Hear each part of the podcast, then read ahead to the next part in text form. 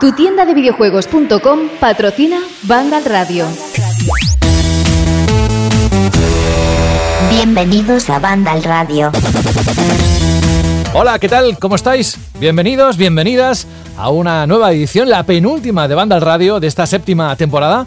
Para aquellos que estén un poco despistados, pues estamos en la edición número 41, que ya son programas, ¿eh? Cuéntalos. Mira, 1, 2, 3, 4, joder, 41 son un montón, pero que estamos muy contentos, como siempre, al arrancar cada edición de poder tener mucho contenido que compartir con vosotros. Hoy Fran, que, bueno, ha comido lengua en los últimos días porque, porque, porque tiene que contar un montón de cosas. Muy buenas, ¿cómo estás, Fran? Fran Gematas. Muy buenas, pues estoy bien, pero poco a poco esto del no 3 empieza a hacerme ya, ¿eh?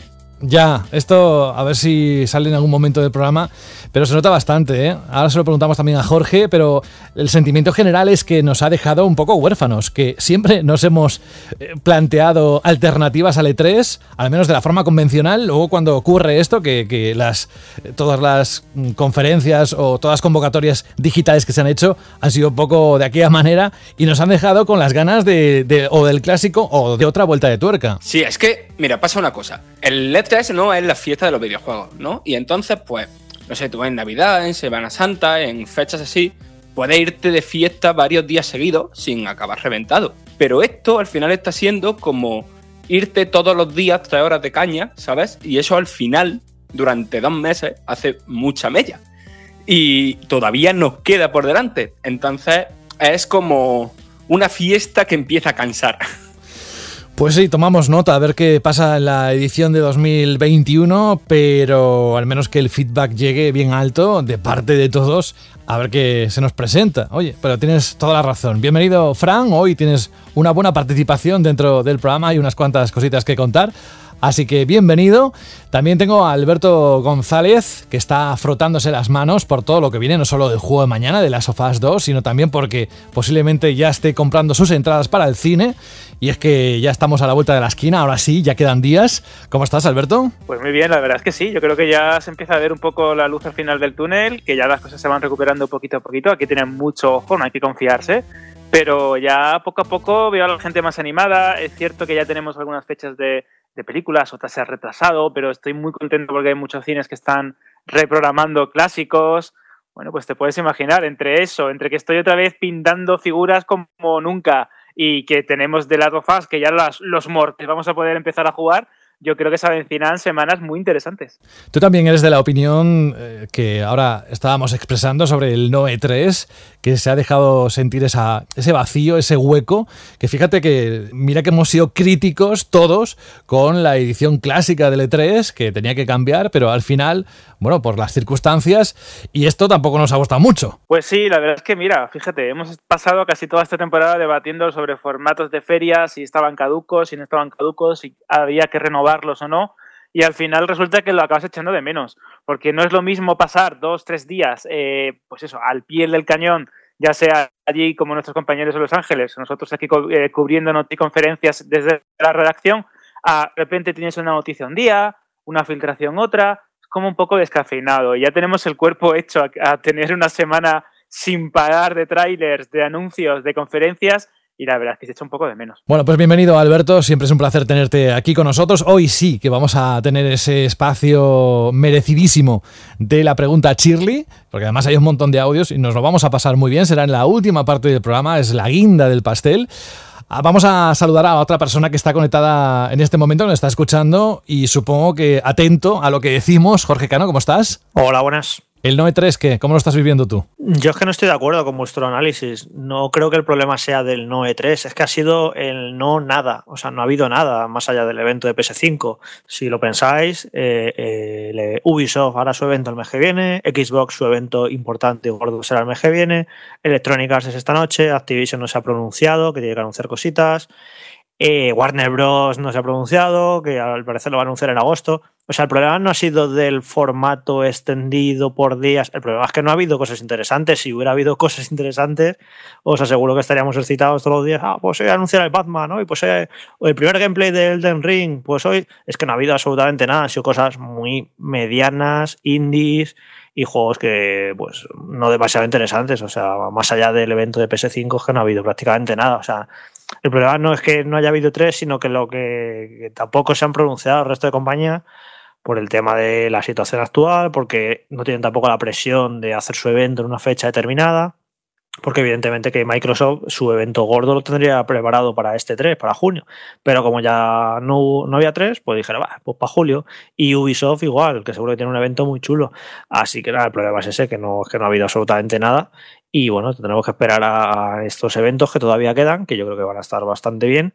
Y luego algunas compañías que no se han pronunciado, como me refería a Activision, como pasa con, el, con Bandai Namco, con su Elden Ring, o la propia Nintendo, que Nintendo también está desaparecida.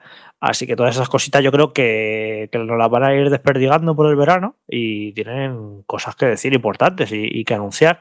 Lo que pasa es que en estas dos últimas semanas, pues eso, más allá de lo de PlayStation 5, sinceramente no ha habido cosas muy importantes. El sábado estuvimos cubriendo en noticias el PC Gaming Show, que fue duró unas dos horas y pico. Y bueno, pues mucho juego que ya se conocía, mucho indie y demás, y no hubo grandes revelaciones ni grandes anuncios.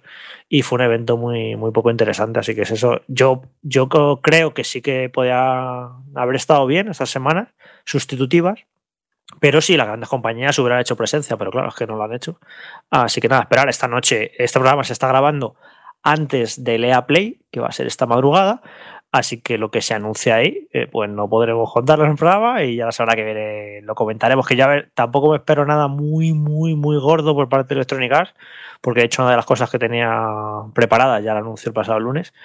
Pero alguna sorpresita seguro que tienen, algún, algún anuncio, algún remaster muy esperado, alguna, alguna cosa habrá. Sí, luego en el bloque de noticias vamos a repasar alguna de esas noticias, de, ese, de, esos titulares que nos ha dejado la semana.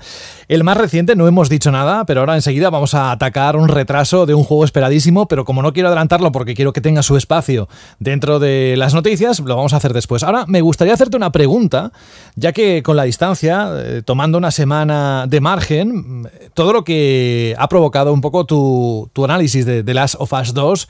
¿Cómo lo has visto? Tienes, supongo que, mucha curiosidad porque también el resto lo tengamos en las manos y podamos discutir, ¿no? Discutir en el buen sentido. Eh, comentar cómo es el juego cuando nos lo pasemos con tus impresiones, ¿no? Sí, sobre todo tengo ganas ya de que empecéis a jugarlo y pues que lo flipéis. Igual, qué, qué caña, cómo mola esto, qué pasada, no sé qué. Me vais haciendo comentarios y Juan vaya poniendo fotos del modo fotos súper chulas y bueno, pues y eso cuando solo lo acabéis a ver qué os ha parecido la historia.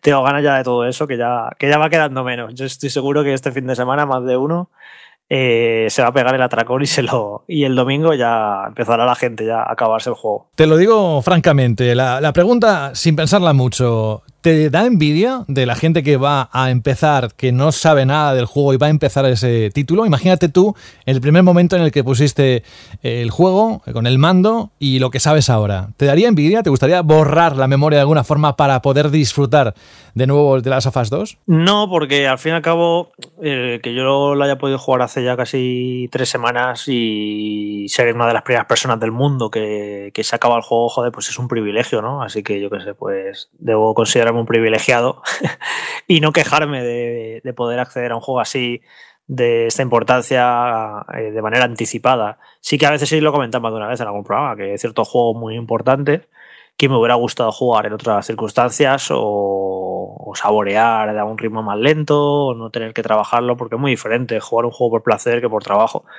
Pero bueno, en este caso, la verdad es que Sony se porta, manda los juegos con mucha, mucha antelación, los manda 3, 4 semanas antes de su lanzamiento, así que no hay excusa para decir que, que no ha habido tiempo para jugarlo con tranquilidad, para habérselo pasado tres veces.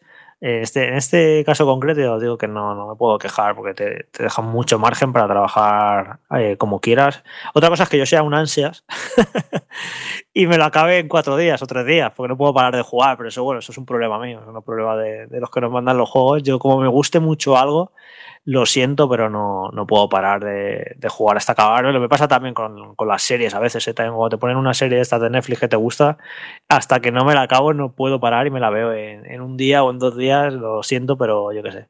Eh, soy así, así que los juegos es eso. Me pueden mandar un juego con un mes, pero como me guste mucho es que me lo voy a ventilar en, cuanto antes. Te sorprendería comprobar la cantidad de gente que en este momento se siente identificada con tus palabras. ¿eh? Yo me incluyo también, como algo me guste, una serie o un juego, es que es imposible dejarlo y dependiendo también de las posibilidades, ¿no? Pero si tengo la posibilidad de acabarlo y, tirar de largo, me lo acabo.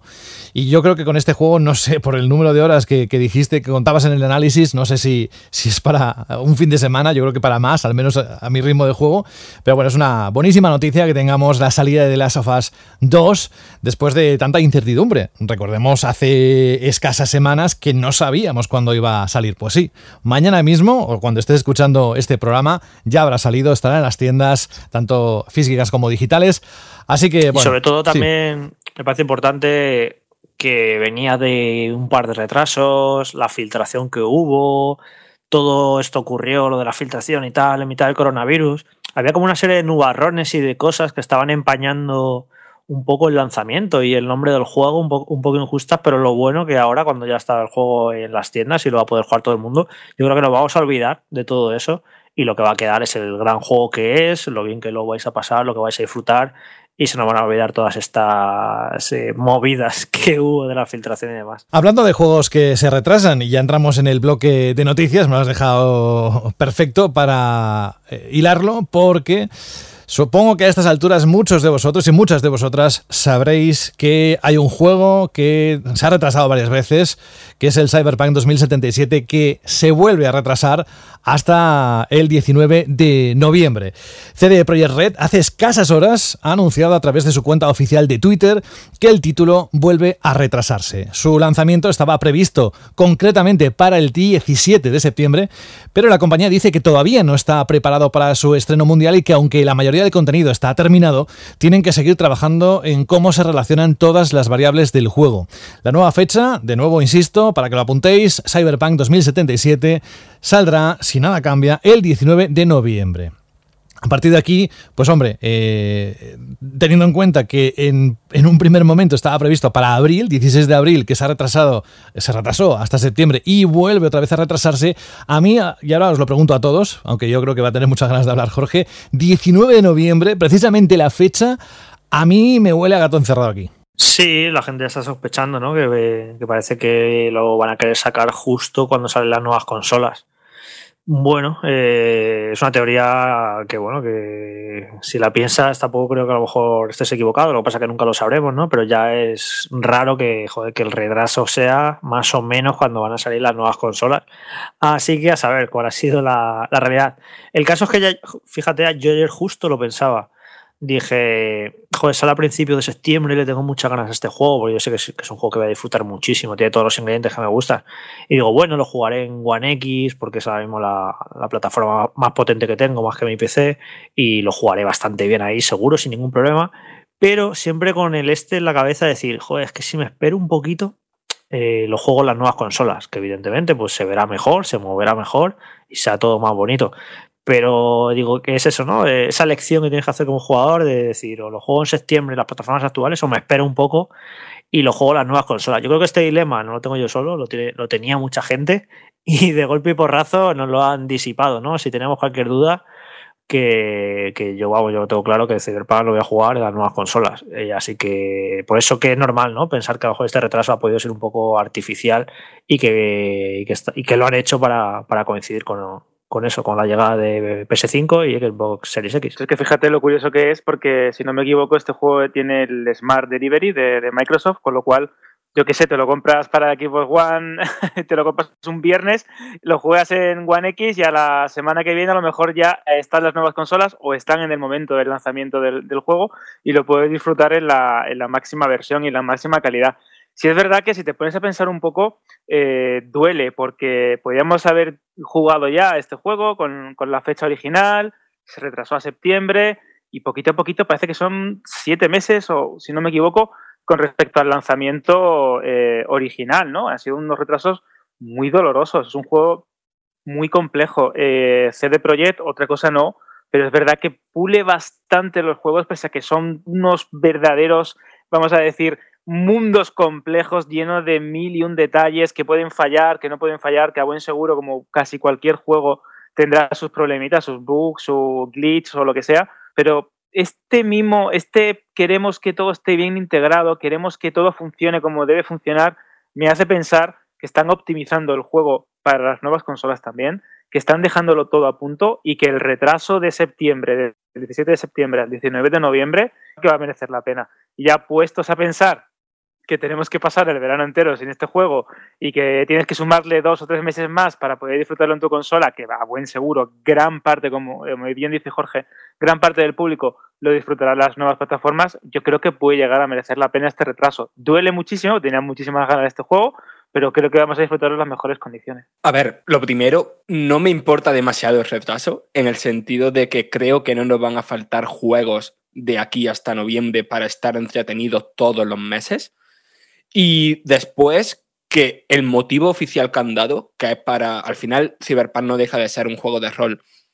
Y el motivo que han dado, pues es eso, tema de pulir, tema de, de ajustar los numeritos, ¿no? De hacer ajustes de equilibrio. Pues todo lo que sea que el juego vaya a salir mejor, pues a tope con ello.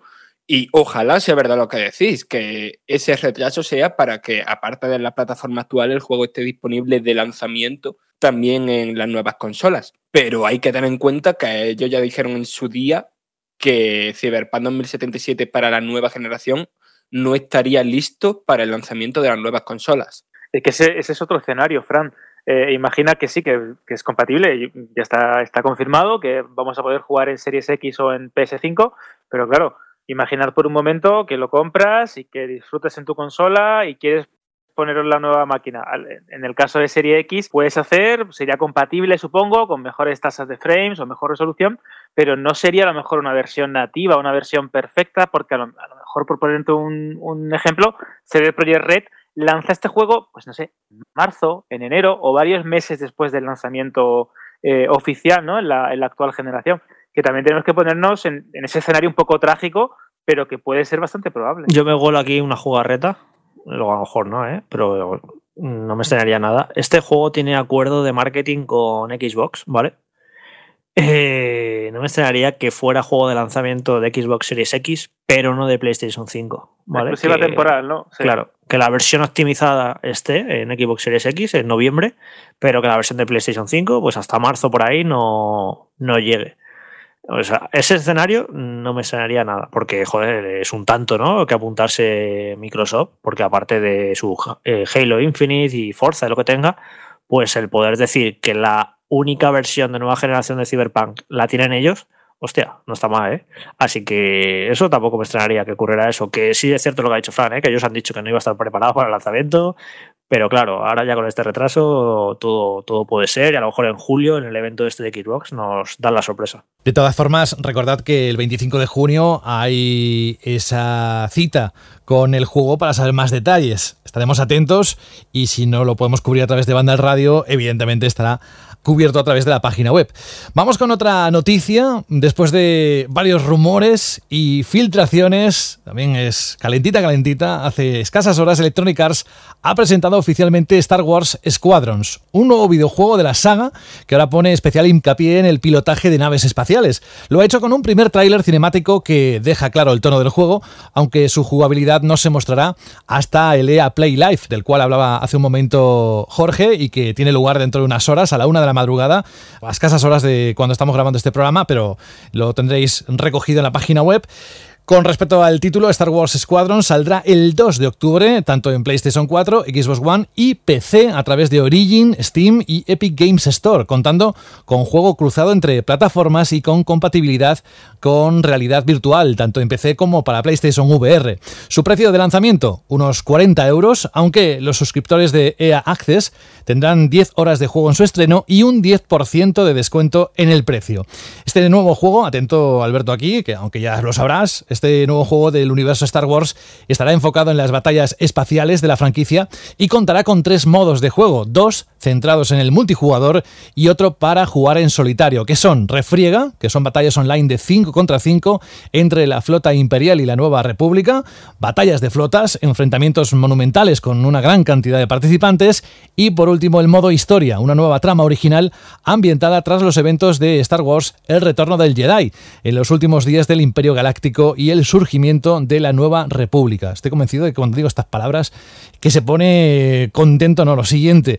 Ah, digo Alberto. Su descripción oficial define el juego como toda una experiencia de pilotaje auténtica en primera persona que contará con esas partidas multijugador a las que unirte con tu escuadrón de amigos. Habrá una sala de reuniones donde el escuadrón podrá planificar la estrategia de la escaramuza antes de ponerla en práctica en el campo de batalla con el fin de conseguir el objetivo principal, que es destrozar el buque insignia enemigo en el modo batallas de flotas o eliminar al máximo número de enemigos en el modo refriega. El que se está refregando este eres tú desde hace algunas horas. ¿eh? Pues imagínate, desde que ya vimos el primer artwork que me lo pasó, si no me equivoco, Fran, cuando grabábamos el programa de la semana pasada, que se había filtrado, y dije yo, madre mía, el nombre. Pensaba en el nombre y dije, esto me suena un poco a que va a ser el famoso Project Mavericks, este juego de naves, etcétera, etcétera. Pero digo, tiene un toque Rogue Squadron, Rogue Leader, estos famosos videojuegos de, de Star Wars centrados en el pilotaje. Y cuando vi el tráiler cinemático me parece espectacular. Me encanta que hayan escogido la época de la trilogía clásica, justo después del retorno del Jedi, cuando los remanentes del Imperio intentaban todavía eh, mantenerse fieles a los mandatos y a las órdenes que había dejado escritas e, y escondidas el, emperador, los inicios de la Nueva República, y encima en el tráiler pues podemos ver a Antires, no sé, un montón de guiños que me gustaron mucho y un noto un cierto cuidado con la, con la saga galáctica. Se sale un poco de la famosa eh, reiteración de sagas Battle. Lo hemos visto con Jedi Fallen Order, lo vamos a ver hasta ahora con este Squadrons, y creo que están intentando recuperar en cierta manera el, el estilo, ¿no? La nostalgia que nos daban esos juegos de LucasArts, esos títulos como el, X-Wing, el X-Wing VS TIE Fighter, todos estos juegos clásicos de naves espaciales creo que puede ser muy interesante. Me llama especialmente el tema de que sea compatible al completo con la realidad virtual, no solo unas cuantas misiones, sino que en principio parece ser que va a ser el juego entero compatible. Creo que puede ser técnicamente una delicia. Vamos a ver también si funcionan con estas nuevas consolas, si son eh, hay nuevas versiones o versiones mucho más capaces a nivel técnico. Y sinceramente, eh, José, esto lo sabes tú, yo creo que voy a jugar con el casco de, de piloto puesto para meterme ya al 100% en, la, en lo que sería la experiencia de pilotar un X-Wing y lanzarme ahí a pelear contra el Imperio. Cero sorpresas, también te lo digo. Hay que recordar que hace unos meses, o yo no recuerdo ya incluso si hace un año ya, no, no, no lo tengo muy claro, eh, Kotaku sacó como un artículo de qué es lo que estaba pasando un poco con la saga Star Wars en Electronic Arts. Y se decía que este título era como un pequeño proyecto experimental para probar cositas de, gameplay y hacer algo más de Star Wars hasta que llegue algo más grande. Y aún así, aunque se supone que esto es algo más pequeñito, el tema de hacer un, buen multijugador con varios modos y que tenga una, un modo campaña, a lo mejor es pequeñi, algo pequeñito para Electronic Arts, pero en mi opinión es un proyecto ya de por sí mm, grande, cualquier juego con campaña y multijugador. Y, yo, y yo la verdad es que por lo que se ha dicho, porque lo que hemos visto no hemos visto gameplay aún, lo veremos esta noche, supongo, a, mí ya, ya, ya han captado mi atención. Y ahora solo me queda la duda de si lo voy a jugar en la One X tranquilamente tirado en, la cama o si voy a jugar con casco de realidad virtual en PC. Y lo que más me gustaría, o sea, Electronic Arts hace poco anunció el crossplay en su último Need for Speed. Y no me extrañaría nada que también lo anunciaran aquí para, para este juego. Y no sé si hacen una especie de crossplay con gente de realidad virtual. Y... Está confirmado el crossplay en este juego. Ah, pues si está confirmado el crossplay y el crossplay con realidad virtual y consolas, pues iré de calle a versión de realidad virtual. Y bueno, sí. Creo que está confirmado solo entre, lo estoy mirando, entre, entre Play 4 y PC, por el tema de la VR. Ah, vale, vale, vale, vale, vale. Pues bueno, pues ya me lo pensaré, pero la verdad es que es un título que como que me apetece mucho probar algo así tan loco ¿no? como las naves espaciales en realidad virtual. Aparte que es bastante curioso porque tanto en el tráiler cinemático como en las imágenes pues se ve un X-Wing, se ve un caza a la U, un caza a la A, eh, diferentes TIE Fighters, el interceptor, el clásico, y esto te deja ver que al igual que por ejemplo en Battlefront había diferentes tipos de naves y cada una de ellas tenían un papel muy específico, un control muy específico y una serie de armas muy concretas y en función de la elección que hacías eh, tu forma de jugar cambiaba y tu rol en la partida, pues también, ¿no? Lógicamente. Aquí, teniendo en cuenta que son escuadrones, que vamos a hacer, vamos a ser cinco, ¿no? En, en, ellos, el escoger una nave u otra te va a delimitar un rol u otro, te va a hacer que tengas un papel u otro en la batalla, y aquí puede darse como, bien sabe Fran, eh, una especie de eh, metajuego parecido al de un Overwatch o un Valorant, y que cada uno tenga su pequeño papel dentro de la batalla y al mismo tiempo sea indispensable dentro del, escuadrón. Si esto en las refriegas pequeñas va a ser vital, imaginad en una batalla gigantesca, yo que sé, en los cielos de Bespin, en los cielos de Yavin, que estás tú luchando y vas a, por los eh, TIE Fighter Interceptor porque sabes que tienen menor blindaje y tú vas en una ala X que tiene mayor maniobrabilidad, ¿no? No sé que puede ser muy interesante, que tengo unas ganas increíbles y que de hecho puede que sea el juego por el que me quede trasnochando esta noche para, verlo en directo. Eh, estoy leyendo una nota de prensa y al principio, aunque hace referencia a juego cruzado entre las versiones de VR, luego al final dice que la, modalidad crossplay será compatible con One, PS4, PC y realidad virtual, o sea, entre todas las plataformas. Yo como os estoy flipando tanto con este juego, voy a poner un poco la nota amarga. A mí el hecho de que el juego sale a 40 euros, ¿vale? A precio reducido, o sea, esto ya te deja entrever que es un proyecto menor. Y yo veo que la campaña va a ser anecdótica, rollo una campaña de dos horas o algo así, o tres horas como mucho, y, ya. Creo que va a venir pelado de contenido, como últimamente todos los juegos de electrónica en su lanzamiento multijugador. Y eso, básicamente, que es un proyecto menor, pero es un proyecto menor porque saben que el público objetivo de un juego de naves es muy minoritario. De hecho, llevábamos, eh, otra vez pusimos la noticia, como 17 años sin que apareciera un juego de naves de Star Wars. Y ya era hora, pero yo no me esperaría una superproducción como los antiguos eh, Rock Squadron y demás, sino yo creo que eso es un juego menor que si eres, eh, eres un jugador como Alberto, que eres fan de Star Wars y tal, te va a encantar seguro, porque técnicamente va a ser una pasada. Ya si, si habéis jugado al modo de las naves de Battlefront 2, ya te haces una idea de cómo va a ser este juego. Se va a ver genial, se va a controlar muy bien, seguro. Y bueno, y eso iba a estar curioso, pero eso, yo no me esperaría un gran juego. ¿eh? Simplemente, pues bueno, si eres ese, ese público ¿no? que lo espera, que, que, quería un juego de naves de Star Wars, seguro, seguro que, va a estar bastante bien y te va a complacer. Pero vamos, que huele a eso, a un proyecto más bien eh, menor. Es que ahora que han mencionado los los juegos de naves antiguos de Star Wars, es que mm, me estoy acordando que mi primera experiencia con los 128 bits, si no recuerdo mal, fue con el Rock Leader de GameCube y, ese juego se me quedó marcado en la cabeza para siempre por su espectacularidad de todo. Y si ahora, por el hecho de jugarlo en realidad virtual, esto hace que también, no sé, sensaciones similares a las que tuve de chavalín jugando a eso, no sé, yo estoy dentrísimo. La sensación esa que dice Fran, yo también recuerdo perfectamente estar en una fiesta de presentación en España de GameCube y ver el Rock Leader y te lo juro que se me ha quedado grabado en la mente. ¿eh? O sea, para mí ese juego, ahora a lo mejor me pongo un vídeo y se me cae, ¿no? Pero en mi mente ese juego sigue siendo fotorrealista. O sea, es acojonante cómo se veía ese juego en el año 2001. Es una cosa que no tiene, no tiene sentido aquello. Yo no se me olvidará nunca, ¿no? De esos impactos que te causa un juego que cada vez es más difícil que un juego te, te pegue ese, ese guantazo con los gráficos porque, bueno, no vamos acostumbrando. Creo que los saltos técnicos cada vez son menores. Pero os aseguro que en 2001 hay mucha gente que, me está escuchando ahora mismo estará sintiendo con la cabeza.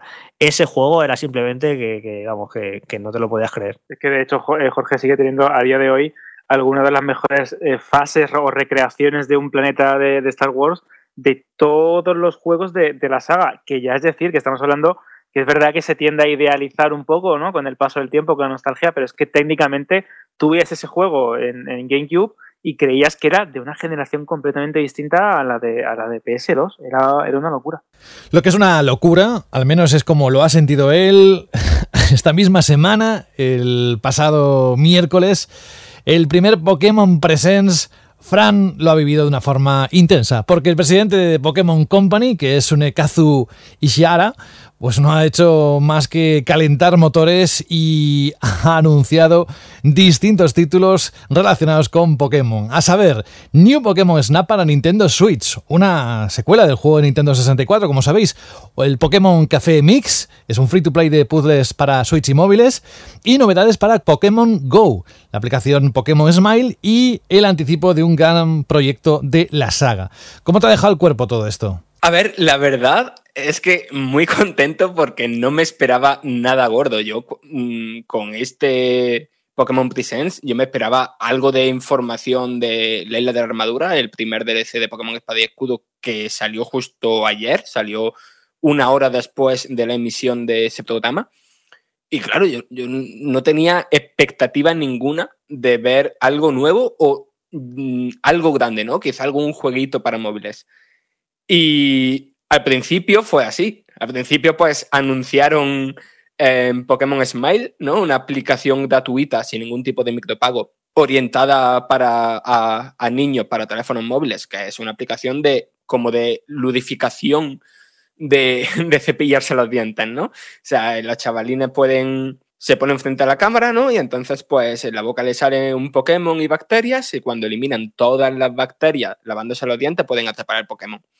Después anunciaron ese Pokémon Café Mix, que es un free to play que llegará más adelante a Android, iPhone y Nintendo Switch, que es un juego de puzzles y a la vez de gestión. El jugador, pues, eh, regenta una cafetería, eh, va atendiendo los pedidos de los Pokémon y entonces, pues, para hacer tal café o para hacer tal tarta, pues tienen que que ir resolviendo esos puzzles, ¿no? Que se basan prácticamente en ir girando una serie de iconos Pokémon y juntarlos. Conforme van atendiendo más al mismo tipo de Pokémon, pues al final ese Pokémon, pues lo mismo se interesa por la cafetería e incluso se convierte en empleado del lugar. Y poco a poco vamos mejorando la cafetería. Pero a mí donde lo que no me esperaba para nada es un juego que lleva 20 años pidiéndose, que es New Pokémon Snap, que el, el, juego anterior es de Nintendo 64, para que hagáis una idea de los años que hace. Y lo que se vio eh, visualmente, aunque eran imágenes no finales del juego, visualmente era una pasada, una, una especie de fotorrealismo fantástico, ¿no? Por decirlo de algún modo. Y, o sea, la gente que no conozca Pokémon Snap, pues lo que se puede esperar es un shooter sobre raíles, repleto de secretos, y que evidentemente no disparamos los Pokémon, sino que les hacemos fotografías.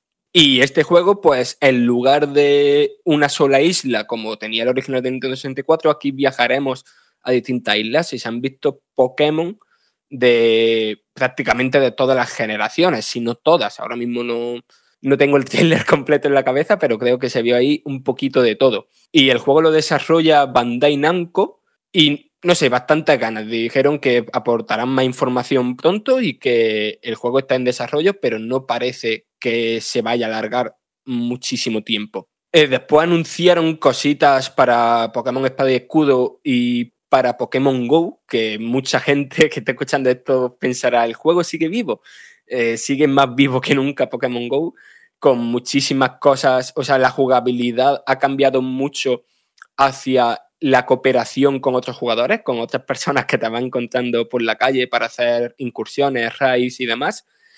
Y lo que se ha anunciado en, en cuanto a Pokémon Go es lo que parece ser una vuelta de tuerca a los combates al añadir las mega evoluciones que ya se añadieron en una de las ediciones de Nintendo 3DS. Y por último, lo que parece ser más importante es que tras el Pokémon Presents se anunció otro Pokémon Presents más para el 24 de junio, donde anunciarán el próximo gran proyecto, lo anunciaban así, gran proyecto de, Pokémon. Se ha especulado mucho sobre qué será, si será como una nueva edición en Let's Go, pero ambientadas en la región de Yoto. Pero de momento no se sabe nada y habrá que esperar eso, al 24 de junio. Pero eh, en ese sentido, Fran, eh, ¿se supone que se saldría este año este, ese juego? Pues sería raro, ¿no? Porque aquí lo que hicieron con Pokémon es un poco lo mismo que se hizo con, Assassin's Creed, ¿no? Es dar un añito de descanso, pero en ese añito de descanso eh, ir sacando contenido adicionales para que el siguiente juego, aparte de ser mejor, se sintiera más fresco ¿no? para el público después de sacar prácticamente una entrega anual. Y a mí me extrañaría que saliera este año, pero a la vez me extraña mucho que The Pokémon Company anuncie un juego cuando todavía falta mucho para que se lance, ¿no? Sí, no, nunca los ha anunciado de un año para otro. Los, bueno, nunca, casi nunca. Los suele anunciar el año que salen, suele, suele, anunciar el Pokémon de ese año. Así que yo pienso que es un juego que va a salir estas navidades. ¿eh? Sí, sí, sí. Y a ver, yo por mí contentísimo siempre y cuando sea un proyecto grande, tocho, currado. Y cuando salieron, cuando salió el Let's Go ya lo dijeron, que, que, es posible que se convirtiera en una saga con entidad propia, paralela. Así que a mí no me extrañaría nada que fuera un nuevo Let's Go. Pues por una parte, a mí me gustaría que no fuera un Let's Go, que fuera algo distinto, algo quizá incluso más grande. Pero por otro lado, al pensar en lo que fueron la, la segunda generación de Pokémon, que eran proyectos, o sea, eran dos juegos grandísimos con un endgame que prácticamente era otro juego más. La verdad es que me, me hace ilusión, por mucho que no sea lo que más, me ilusión, más ilusión me haría de Pokémon ahora mismo, o sea, me, me lo jugaría encantadísimo. Y después de esta dosis intensa de Pokémon, vamos con. Vamos a llevar la memoria justamente hace una semana, cuando estábamos hablando de lo que había ocurrido en el evento que envolvió la presentación de PlayStation 5, cuando conocimos su imagen. Si recordáis al principio, uno de los protagonistas fue Spider-Man y Miles Morales. Pues bien, tenemos que contaros en esta última noticia que tenemos detalles, más detalles sobre en qué va a consistir este título. En su momento, muchos pensamos que podría tratarse de una secuela del juego de Spider-Man para PlayStation 4, pero Insomnia Games salió a aclarar que no, que sería un título independiente exclusivo para la consola de nueva generación de Sony. Justo antes de esa aclaración, si recordáis, un directivo de la compañía enturbió un poco el asunto diciendo que Spider-Man Miles Morales sería una especie de remasterización del primer juego para PlayStation 5 y que además de mejores gráficos tendría un contenido expandido con Miles Morales. Pues bien, Insomnia Games tuvo que otra vez lanzar un mensaje precisamente para corregir estas declaraciones incorrectas, pero lo hizo con un tuit muy escueto en el que prometían más información próximamente. Y esa información ha llegado esta misma semana a través de un post de la misma Insomnia Games en el blog oficial de PlayStation. Lo primero que quieren aclarar el estudio es que en sí es un juego independiente. Eh, será un título standalone, es decir, no necesitaremos poseer el primer juego para jugar a este, que además se centrará en los orígenes de Miles Morales como Spider-Man. Además, el estudio compara el tamaño de este título con el de Uncharted Los Legacy, haciendo una comparación directa con el spin-off standalone de Naughty Dog, si recordáis. Dicen que además indagamos en este juego, vemos que su duración media es de unas 8 horas y que podemos determinar que ellos pueden determinar que Spider-Man Miles Morales apostará también por una historia de ese tamaño sin tener en cuenta sus secundarias y objetivos varios.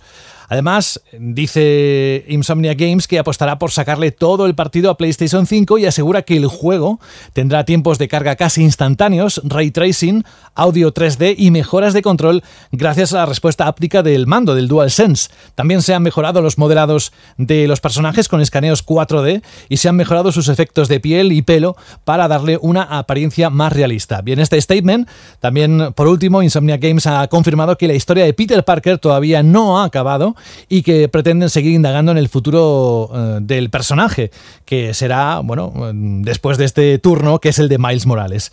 ¿Qué os parece todo esto? que yo cuando lo vi en la presentación que, apareció el tráiler y al final ponía Navidades de 2020, yo no sé por qué di por hecho del primer momento que esto era un juego menor, porque sabiendo los tiempos de desarrollo, el, el Spider-Man salió en 2018, no les había dado, dado, tiempo a hacer una secuela. Y además el hecho de que no tuviera número, esto se veía que era un juego menor, ¿no? Y luego la liaron con declaraciones, con malentendidos y bueno, un poquito mal esos errores de comunicación. Y bueno, ya ha salido Insomnia a aclarar que es exactamente el juego y bueno, han puesto un, un gran ejemplo, ¿no? Han dicho, esto es como un Charter Los Legacy. Ok, eh, un de los Legacy duraba unas 8 horas, pues eso, vamos a tener un juego con una historia de unas 8 horas, 8 o 10 horas. Luego tendrá, evidentemente, un montón de contenido secundario, porque el escenario de Spider-Man es Nueva York, ya lo tienen hecho, y lo tienen que rellenar con cositas, así que seguro que tendrá sus secundarias. Así que será un juego que si vas a la historia la historia te dura unas 8 horas, pero luego con contenido secundario pues a lo mejor se va a las 15 o incluso a las 20 y que no me parece nada mal. Luego a ver si a qué precio sale. Yo imagino que si es un juego más pequeño tipo un Charter Legacy, pues como ese juego saldrá a precio reducido. Creo que un Charter Legacy, no sé Alberto, ahora no me acuerdo, salía a 40 euros. 39 creo que salió, sí. Sí, como Ratchet Clank, que también salió a 40 euros. Así que a mí, sinceramente, eh, cuando salga Play 5, tener un nuevo Spider-Man por 40 euros, eh, que vaya más al grano, más condensadito, pero con graficazos y tal, yo estoy súper dentro. Y como yo, yo creo que muchísima gente y va a ser uno de esos juegos que la gente que vaya, que se compre PlayStation 5 estas navidades, por 40 euritos se va a traer el nuevo Spider-Man a casa y va a vender como pan caliente. Es que me parece un movimiento bastante inteligente, más allá de, ya digo, de las torpezas de comunicación de estos primeros días. Pero a mí me parece un producto muy interesante. Creo que no todos los juegos tienen que ser gigantescos, triple A de que desarrollado durante cuatro años, que duren 50 horas. Creo que a mí me gustan proyectos un poquito más concisos. A mí un chat de los Legacy me encantó me entró súper bien. Recuerdo en su momento Infamous Last Light, que también era como una expansión venida más, que salió como, independiente. Luego también eh, hay un Dishonor que salió así también. A mí estos juegos, estas expansiones que se lanzan como juegos independientes, a mí me gustan mucho. La verdad son productos que son más concisos, que duran menos, pero que son muy disfrutones. Y no sé, a mí me parece una muy buena idea. De hecho, ahora mismo, si no me equivoco, es el más visto de todos los que se presentaron en todos los videojuegos que se presentaron en el evento de PS5 y con eh, diferencia, ¿eh? Claro, que, no, no, pero dobla al, siguiente, que, es, que, es Horizon, ¿no? Mm. Mm. De hecho, es para que nos hagamos una idea de la importancia capital que tuvo el Spider-Man de PS4, que a día de hoy sigue siendo un, un, superventas eh, inigualable y que caló muy bien porque dio lo que el público quiere. Un juego de mundo abierto accesible, un personaje carismático, una licencia como la de Marvel y la de Spider-Man que es imbatible y llegó en un momento dulce de la consola. Ahora imaginad lo mismo, pero más conciso, mejorado, con mejores gráficos, con uno de los videojuegos que van a hacer, creo, eh, personalmente, porque siempre lo ponían como ejemplo, mejor uso del disco duro de estado sólido de la consola y del DualSense, porque siempre lo ponían como ejemplo a la hora de los gatillos y de la retroalimentación eh, áptica, en el momento de lanzamiento de la consola más esperada. Es que esto puede ser la combinación para crear la tormenta comercial perfecta para que Sony se anote el hit de las navidades. Aparte, estamos hablando de que es un juego que a mí eh, eh, personalmente eh, me gustó muchísimo, me suplió un poco la carencia de Batman que tenía desde el último, porque necesitaba un juego de su bueno, bien ambientado, con una buen, un buen respeto por los personajes, y en el primer de Spider-Man ya Miles Morales estaba muy bien tratado. Su historia estaba veladamente introducida, te iba te lo iba presentando de una manera muy inteligente, sin que lo llegases a rechazar de primeras, y ya sabías, en cierta manera, que era, pues vamos a decirlo, el heredero o el pupilo de, Peter Parker, ¿no? Te lo iban introduciendo de una manera muy inteligente como personaje como, y como superhéroe. Un videojuego propio, sin quitarle el protagonismo a Peter Parker, también es un movimiento, pues, interesante, porque te permite conectar con él, vamos a estar en una Nueva York en Navidades, de hecho, todos los vídeos y fotografías eh, promocionales del videojuego se ve con una Nueva York nevada. Y aquí volvemos a lo que hablábamos Jorge y yo hace un par de programas, que también va a ser la generación de las particulitas. Imaginad ahora que estés en vuestra tele 4K con la máxima calidad, viendo al Spider-Man y viendo como nieva, diciendo, madre mía, es que nieva mejor que en la realidad. Así que puede ser un título... Eh, Nueva York nevado. Nevado, preciosísimo, ¿no? Con sus lucecitas, sus taxis. Puede ser, puede ser un, buen, un buen juego con el que estrenar una consola. Y aquí también me la juego un poco. Eh, puede ser el juego principal y creo que le puede acompañar, y a ver qué os eh, pensáis, un Gran Turismo 7. Y esa combinación de esos dos grandes juegos con una consola nueva en Navidades, más toda la retaíla de multiplataformas, ojito porque puede ser un catálogo bastante rompedor para ser una consola de lanzamiento. Y sabemos que Sony, esto especialmente, no es que tenga los mejores catálogos de lanzamiento, pero si ya unes dos buenas licencias, ojito, ¿eh? Sí, pero en este caso ya han dicho que, el catálogo de estreno de PS5 eh, probablemente va a ser como el mejor de todas sus su estrenos de consolas. Y no me extrañaría nada eso que dice de Gran Turismo 7, no solo por dar más empaque al catálogo, sino también para acercarlo a los distintos tipos de, de público, ¿no? De jugadores. Es decir, eh, los fans de la aventura, los fans de los juegos de conducción, los fans de los juegos deportivos, que evidentemente, aunque no sean de Sony, van a estar en PlayStation 5 y en Xbox One X y en todos lados. Y no sé, lo, lo veo bastante probable. Y después sobre Spider-Man en sí, o sea, yo todavía me tengo que jugar el, el juego original, lo tengo ¿Qué planeado. dices? ¿Qué dices? Sí, sí, sí. el único ser humano que queda por jugarlo. Probablemente me, lo tengo ahí, lo, lo tengo aquí en casita, ¿eh? lo, lo tengo ahí planeado para después de, de jugar al de las sofás, parte 2. Pero sí, sí, sí, tengo muchas ganas del juego porque creo que va a ser, que va a servir como una especie de demo, ¿no? De lo que podemos esperar de los mundos abiertos en la nueva generación de consolas. Va a ser la materialización de eso que llevamos meses escuchando sobre, sobre los SSD, sobre la ausencia de tiempo de carga, sobre el poder meter muchísimas más cosas en un mundo abierto porque no te tienes que preocupar del almacenamiento. Sí, Y- que dijeron que incluso la, la velocidad a la que se movía Spider-Man en el primer juego estaba condicionada por la velocidad de carga de datos de, de la consola. Pues a lo mejor en, en PlayStation 5 recorrer la ciudad es todavía más rápido, puede ser muy, muy espectacular. Sí, sí, sí, es que yo creo que es eso, que este juego, aparte de que probablemente sea un buen juego, va a servir para, para eso, para hacernos una idea de, de lo que está por llegar. Y aparte de juego puente, yo creo que esto es una especie de eso, de, juego puente entre el primero y la secuela, que estoy seguro que ya están con ella. Y eso como un, un- un nexo entre, entre ambos títulos. Yo estoy seguro que en el 2 van a ser protagonistas tanto Peter Parker como Miles Morales, eh, con eh, no sé cómo lo harán, tipo GTA, a veces controlas a uno, a veces controlas a otro, pero estoy seguro que van a ir por ahí los tiros de, de la secuela. Mira con lo que has dicho y pensando, no sé, por ejemplo, Ratchet and Clank no va a ser un juego donde vamos a cambiar de mundo instantáneamente en medio de la acción. Eso con un juego de doble protagonista donde no haya que pasar un tiempo de carga, ni siquiera una pantalla, ¿no? De, de, una panorámica de la ciudad para pasar de un personaje a otro. Imagínate eso, una- un juego de, de acción en el que vayas constantemente, entre comillas, pasando de un héroe a otro. Y luego muy además también por parte de Sony muy inteligente el movimiento de intentar aprovechar el tirón de, de su gran película de animación de Spider-Man Into the Spider-Verse. Y bueno, al final todo, todo conecta, ¿no? Marvel está ahí también en la producción y pues esta película a Sony le, le fue genial. Pues bueno, que seguro que tiene algo de, de su espíritu. Pues eso lo iremos descubriendo mes a mes en cuanto vayamos teniendo más noticias y yo estoy convencido que la octava temporada de Banda al Radio ahí seguro, que por cierto lo dijimos la semana pasada, la vamos a iniciar el 21 de agosto. Pues va a ser una temporada clave para entender muchas cosas de la nueva generación y de los juegos que van a venir. Bien, vamos a dejar el bloque de noticias. Esto es un poco lo que ha dado de sí la actualidad de los videojuegos en la última semana. Como siempre, os invitamos a que lo expandáis, es decir, ese conocimiento de lo que ha ocurrido en cuanto a noticias está, lo podéis adquirir a través de la página web de Vandal siempre.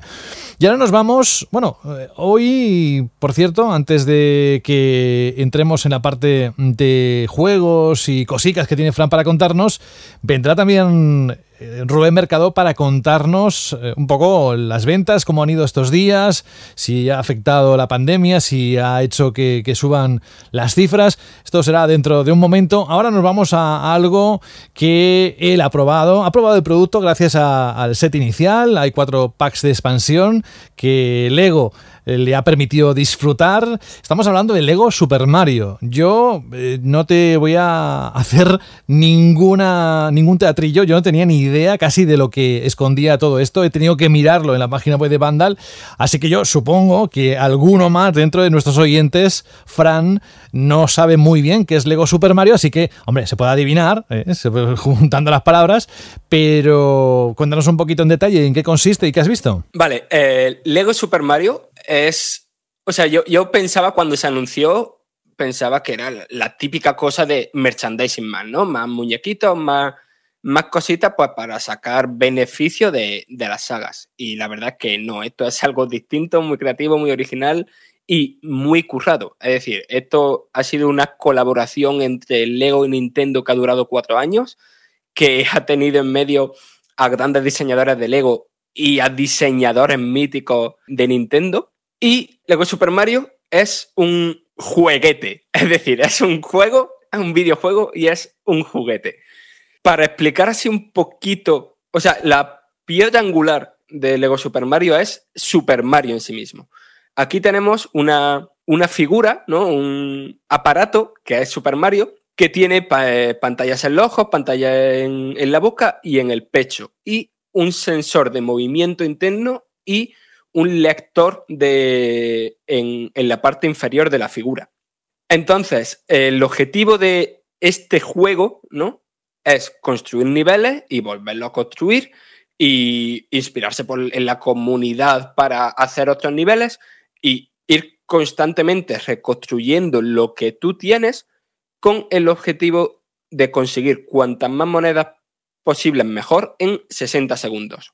La experiencia yo creo que se compone de dos partes. Por un lado, la construcción de, de los sets en sí, ¿no? Aquí hay un set de inicio imprescindible porque es el único que incluye esta figura interactiva de Super Mario que cuesta 60 euros y trae, aparte de ese Super Mario, las partes fundamentales de, para cualquier nivel.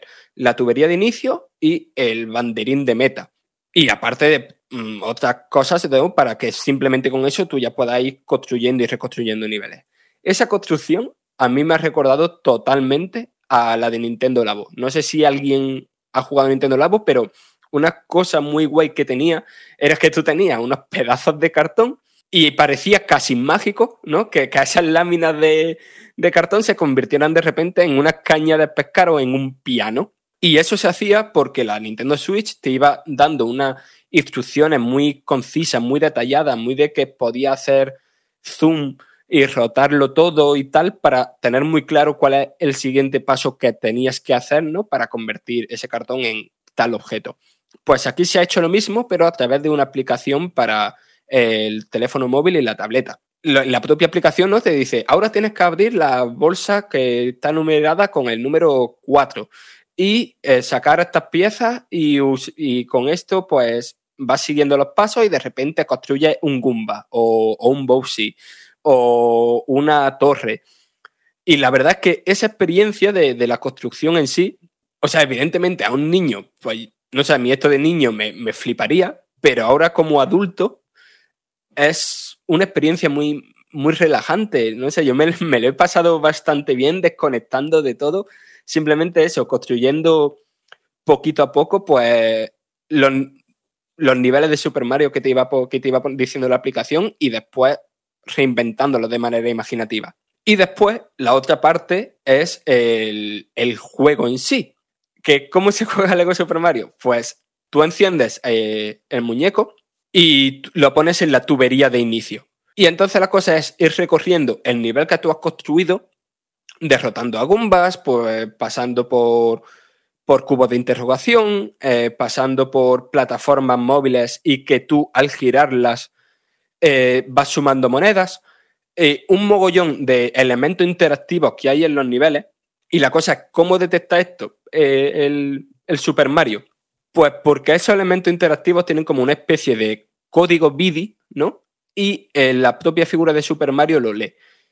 Y entonces, por ejemplo, si pones Super Mario encima de un bloque de interrogación, aparece eh, el bloque de interrogación en la pantalla del pecho de Mario y al agitarlo abres lo, lo que hay, ¿no? Y entonces, pues, por ejemplo, te puede tocar varias monedas o un champiñón. Y ese champiñón, evidentemente, no hace crecer la figura. Lo que pasa es que si, por ejemplo, te ponen una plataforma de estas que giras y te pones a darle vuelta y se cae la figura, en vez de perder monedas, que es lo que pasaría en cualquier partida, pierdes el objeto. Entonces es eso, una mezcla de, juguete de construcción, de juguete porque tú estás eh, moviendo el muñeco por los niveles, y eso, y de, y de videojuego porque hay una mecánica de juego, hay un diseño de juego. Y me parecía muy interesante eh, Hace una semana eh, tuve como una especie de presentación digital, ¿no? Como estamos ahora acostumbrados, con el diseñador principal del Lego del proyecto. Y me contaba que debatieron mucho y se pensaron muchísimo el tema de cómo equilibrar esas dos cosas, ¿no? Un juguete que debería ser algo para que los niños dejaran volar su imaginación sin ningún tipo de, de molde, ¿no? Sin que nadie les dijera lo que tienen que hacer y el videojuego en sí, ¿no? Porque no deja de ser Super Mario. Y lo que aquí han hecho es un sistema equilibrado. Es decir, digamos que una partida buena sería en la que tú vayas avanzando poco a poco por, por, los niveles, ¿no? Como bloque a bloque, es decir, que vayas pisando todos los bloques verdes, que el Super Mario los reconoce como hierba, que tengas cuidado de no caerte en los bloques rojos, que, es, que Mario los reconoce como lava y si tiene monedas, pues pierde, pierde moneda. Pero es que nada evita que tú cojas a Mario y simplemente lo llevas volando de un código QR a otro código QR. Pero lo que han hecho para mitigar estas trampas, ¿no? Por decirlo de algún modo, es que esos códigos QR no sean siempre útiles. Es decir, tras abrir por primera vez un bloque de interrogación, la siguiente vez que interactúas con él solo te va a dar una moneda, no te va a dar un objeto especial.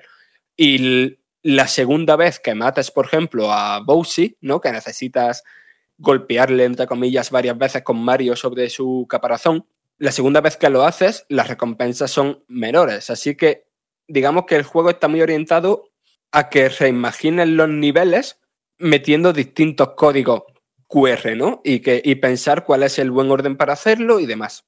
Y por supuesto, como no podría ser de otra manera en, en un producto de Lego, aquí es donde entran en juego, pues, las expansiones, ¿no? Eh, aparte de ese pack de inicio, hay como nosotros hemos recibido tres expansiones y un pack de personaje, pero en la lista completa hay un montón. Para que hagáis una idea, comprarlo todo, eh, no recuerdo qué medio lo dijo, pero comprarlo todo costaba en total como unos 600 dólares. O sea, es algo caro, pero que no hace falta comprarlo todo de repente, ni hace falta comprarlo todo en general. Sea, con el set de inicio tú ya puedes jugar.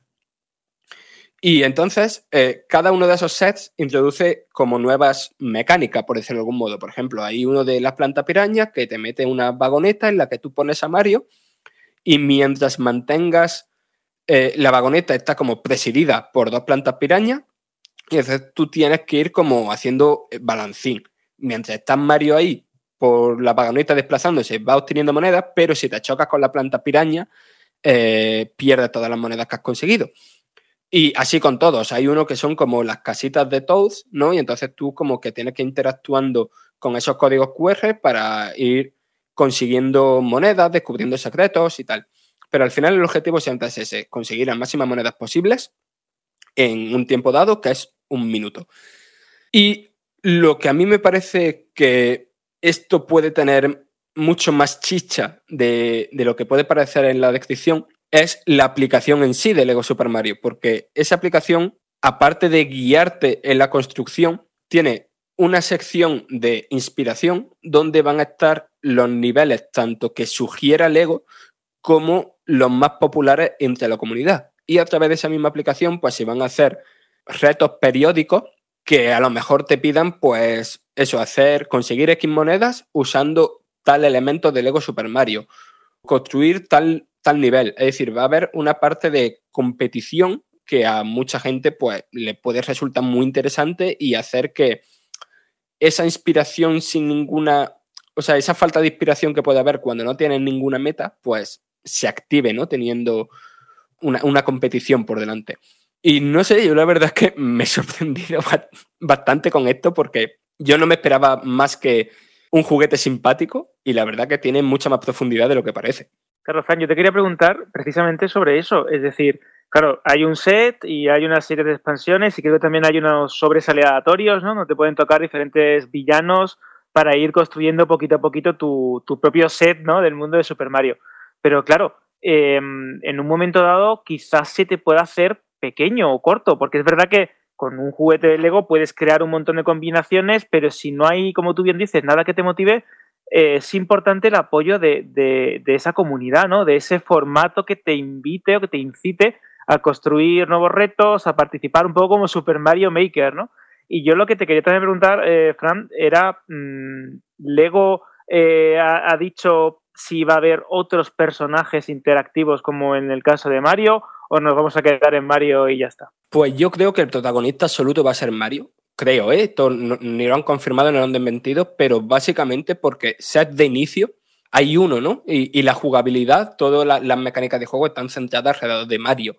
Así que introducir una nueva figura eh, interactiva y al final es que esta figura interactiva no es solamente que reconozca cosas, sino que tiene sus propios sonidos, sus propias formas de transmitir el feedback de lo que estás haciendo.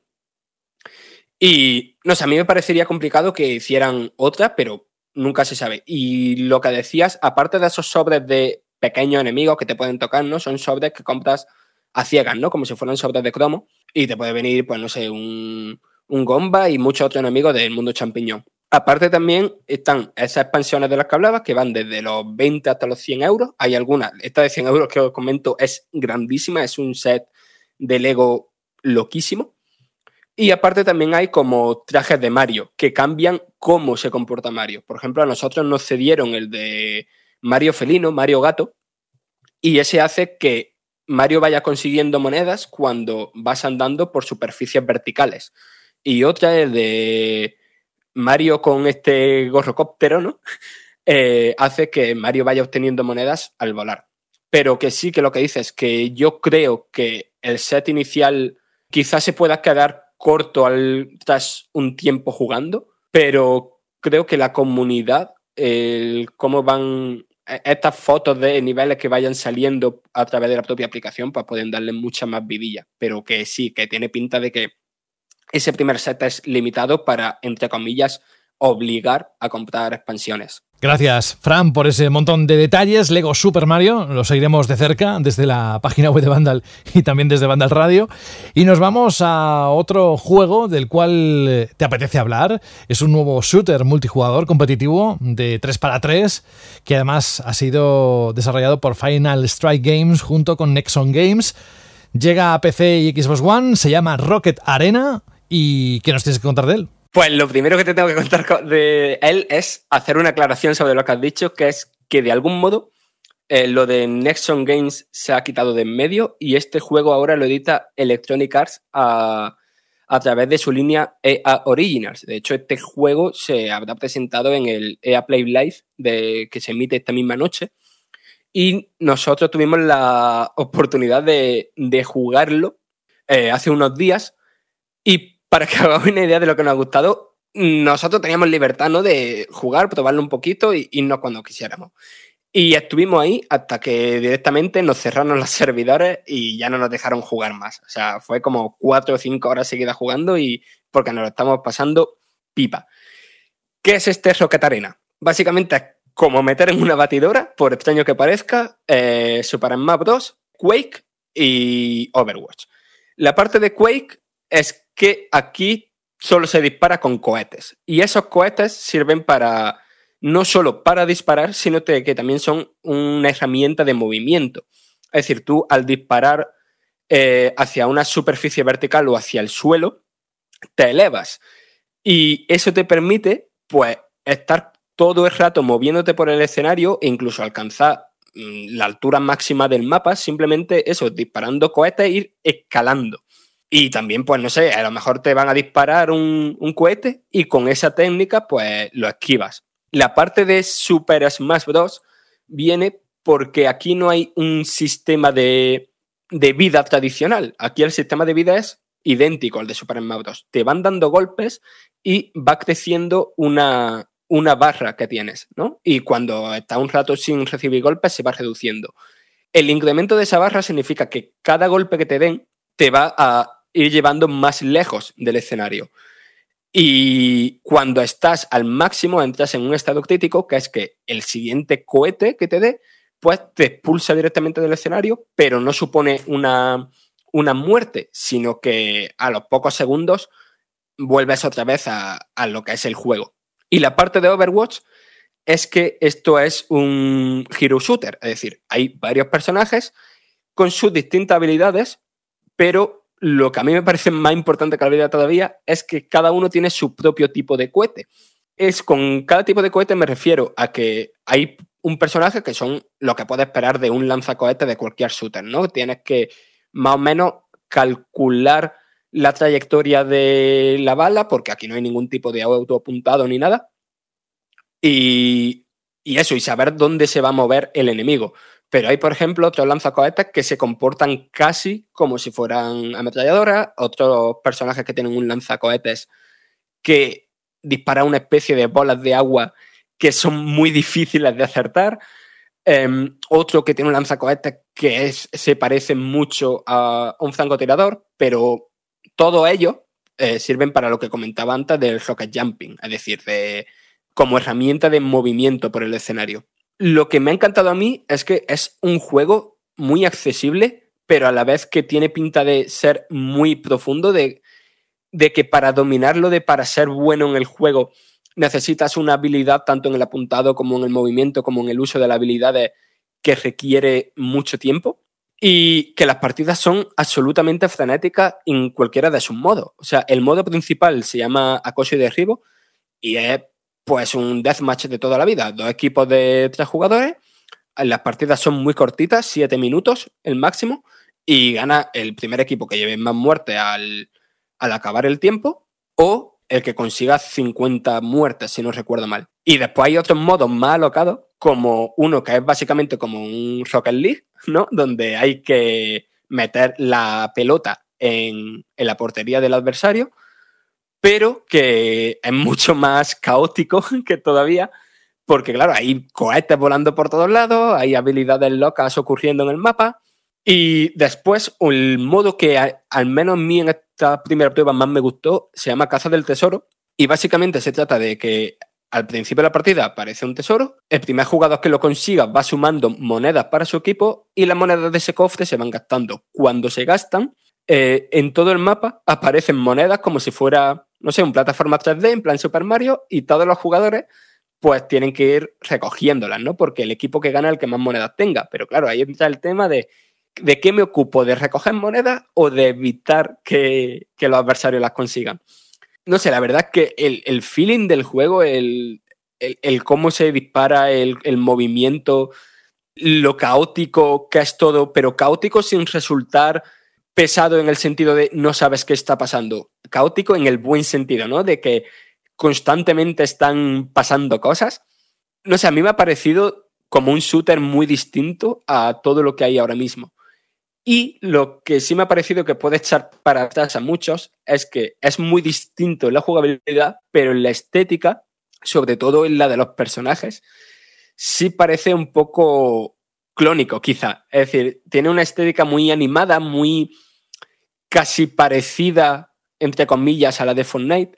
Y entonces creo que puede haber gente que, que vea vídeo. Bueno, al ver un vídeo no, porque al ver un vídeo ya ves claramente que es una cosa muy distinta.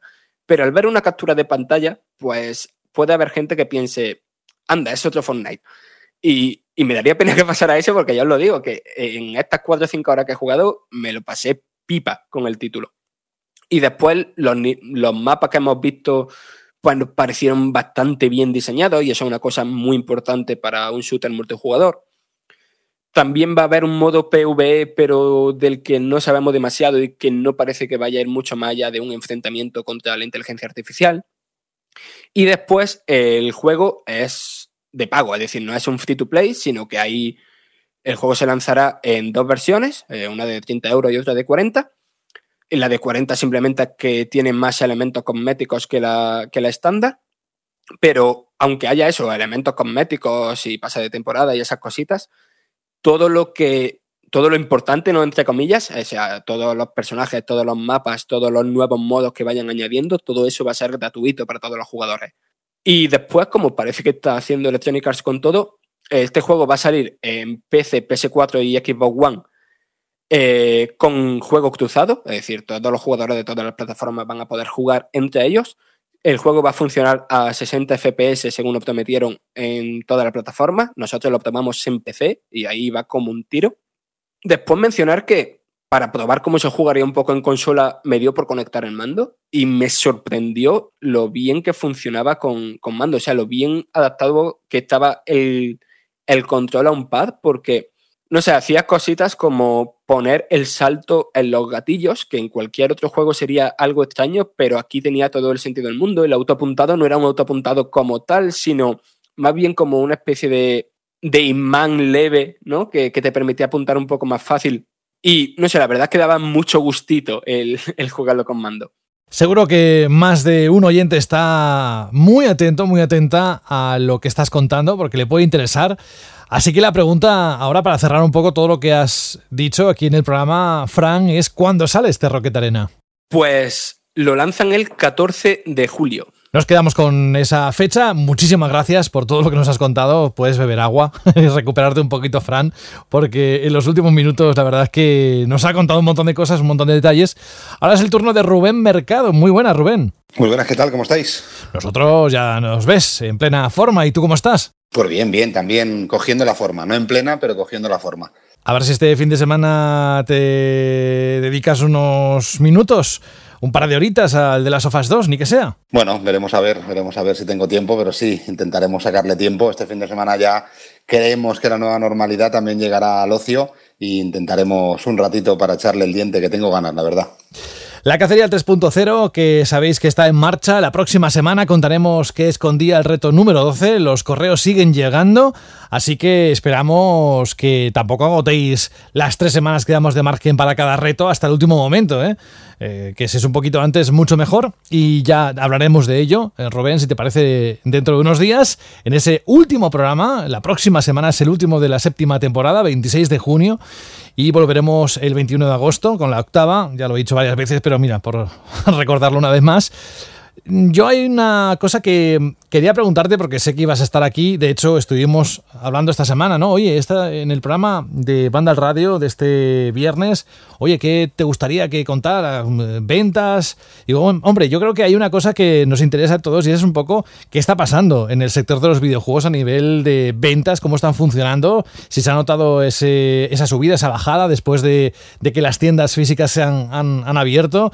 Bueno, cuéntanos un poco qué está pasando en cuanto al sector de los videojuegos, lo que tú creas que tengamos que saber, factores clave para entender el momento en el que estamos. Bueno, pues poco a poco las tiendas vuelven a su normalidad, dentro de lo que se puede llamar normalidad ahora, porque hay todavía zonas en las que durante esta semana pues todavía el aforo de entrada era limitado, eh, la posibilidad de poder tocar las cosas que querías comprar estaba totalmente prohibida, entonces es una manera diferente de comprar y sí que hemos notado cambios, ¿no? Eh, yo antes de empezar por donde estamos ahora, sí que me gustaría pues dar cuatro pinceladas muy rápidas, que hemos hablado también aquí, pero un poco eh, qué ha sido este confinamiento y pronto en Vandal tendréis eh, un artículo con las ventas, eh, los juegos más vendidos durante, durante este confinamiento, algunos días sorprendentes, algunas tendencias que están cambiando, como que se han vendido más juegos sociales, que ya hemos dicho aquí. sobre todo hay una cosa que me llama mucho la atención durante este confinamiento y veremos ahora en próximas semanas o en estas semanas que se empieza a activar todo lo que es la venta en tienda, que aquí hay un tipo de título que ha sufrido muchísimo este confinamiento. Ya hemos visto los lanzamientos que, como es normal, en formato físico no han salido tan bien como hubieran salido con las tiendas abiertas. Sobre todo hemos visto que se desinflaban muchísimo nada más pasar la semana de lanzamiento, con alguna excepción, como Animal Crossing, que seguía semana tras semana sumando ventas y más ventas. Eh, también veíamos que hay un juego que es incombustible, que es Grand Theft Auto 5 para PlayStation 4, que de todas estas semanas de confinamiento en todas ha estado dentro del top 3 de ventas y muchas de ellas siendo el número uno y con, y con lanzamientos esa misma semana, incluso lanzamientos destacados, seguía vendiendo y vendiendo y vendiendo a una media de entre 7.200 y 9.500 unidades a la semana, que es una verdadera barbaridad. Y eso da a entender el por qué de momento no escuchamos nada de Grand Theft Auto 6 y todavía venden todo lo que venden, pues también querrán aprovechar, como dijeron en la presentación de PlayStation 5, un poco de, ese tirón que tiene, que no es casualidad, ¿no? Si se vende tanto y se vende tan bien, y no solo en España, sino en el resto del mundo, pues posiblemente sí que hay que analizar el por qué, ¿no? Y por, porque Rockstar ha sabido mantener en actividad con un montón de acciones online, premios, eh, objetivos, cambios, todo esto, que hace que el juego se mantenga vivo semana tras semana y un juego que lleva ya muchísimas semanas a la venta, pues se haya convertido, siga convirtiendo en este, en este superventa, ya superando el millón doscientas mil unidades de juegos físicos solo en PlayStation 4, ¿no?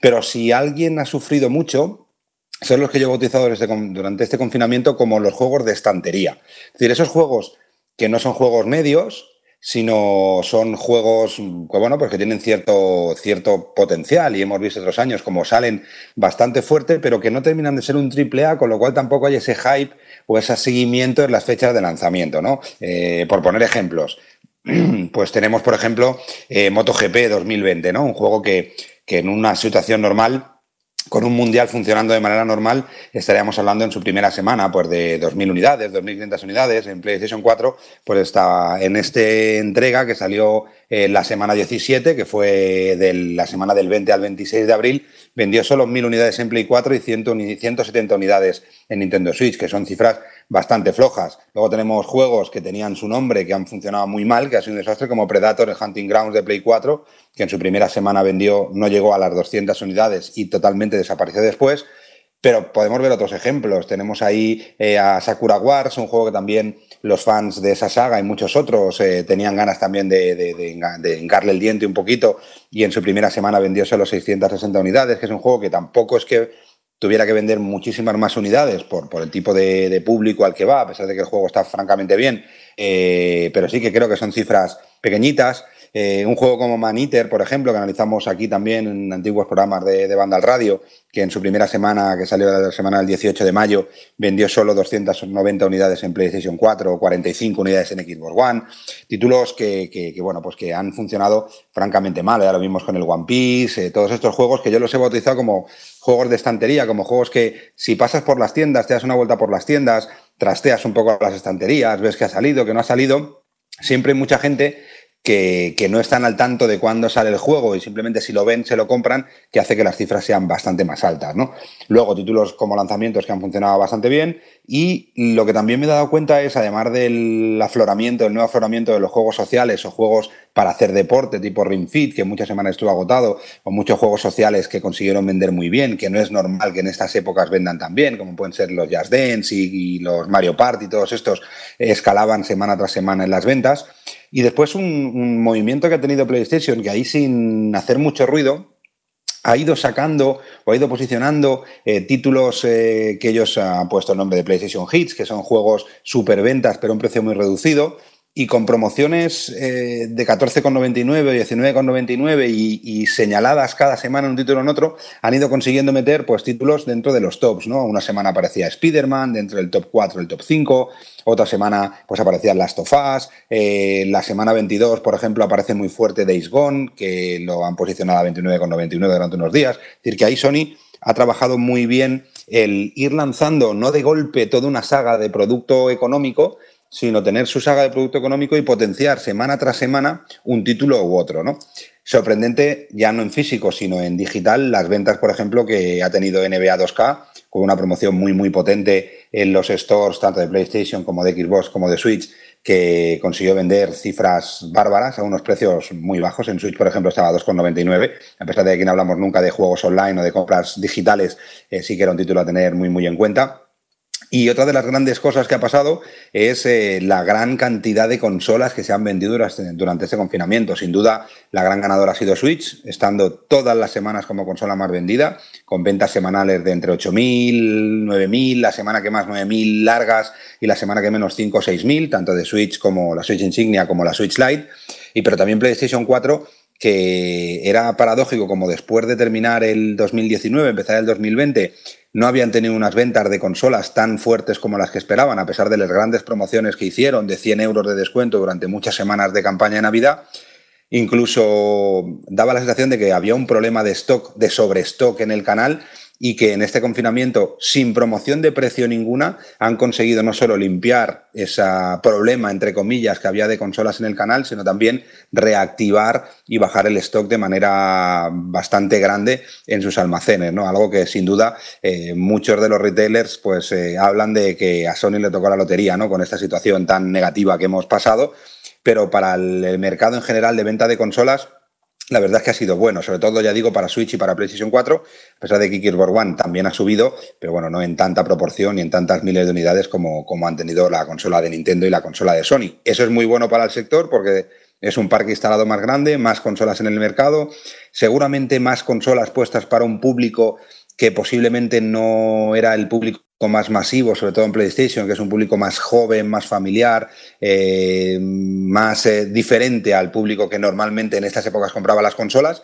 a pesar que era época de comuniones, algo que a nuestros foreros les gusta mucho recordarnos semana tras semana, eh, que es época de comuniones, por el pique que hay entre Switch y PlayStation 4, pero sí que es bueno para el sector porque se han vendido muchas más consolas, se han vendido muchísimos mandos, muchos mandos DualShock, ha sido una, barbaridad la cantidad de mandos que se han vendido durante este confinamiento.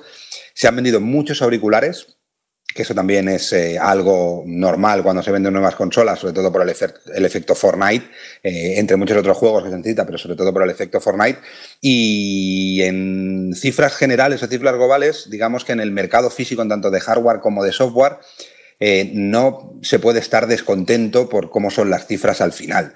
Sí que es verdad que hay semanas que se ha vendido menos en, valor y sobre todo en unidades, bueno, sobre todo en valor más que en unidades, porque como los precios también bajan, hay que vender muchas más unidades para conseguir el total de la facturación que hubo el año pasado, pero las cifras son muy, muy pequeñas. En Nintendo Switch hay crecimiento tanto en software como en hardware, es decir, se está vendiendo más o se han vendido más Switch y más juegos de Switch durante este confinamiento con el gran triunfador que es Animal Crossing New Horizons, que sigue semana tras semana estando ahí vendiendo y vendiendo, ya superando de largo las 110.000 unidades vendidas en formato físico.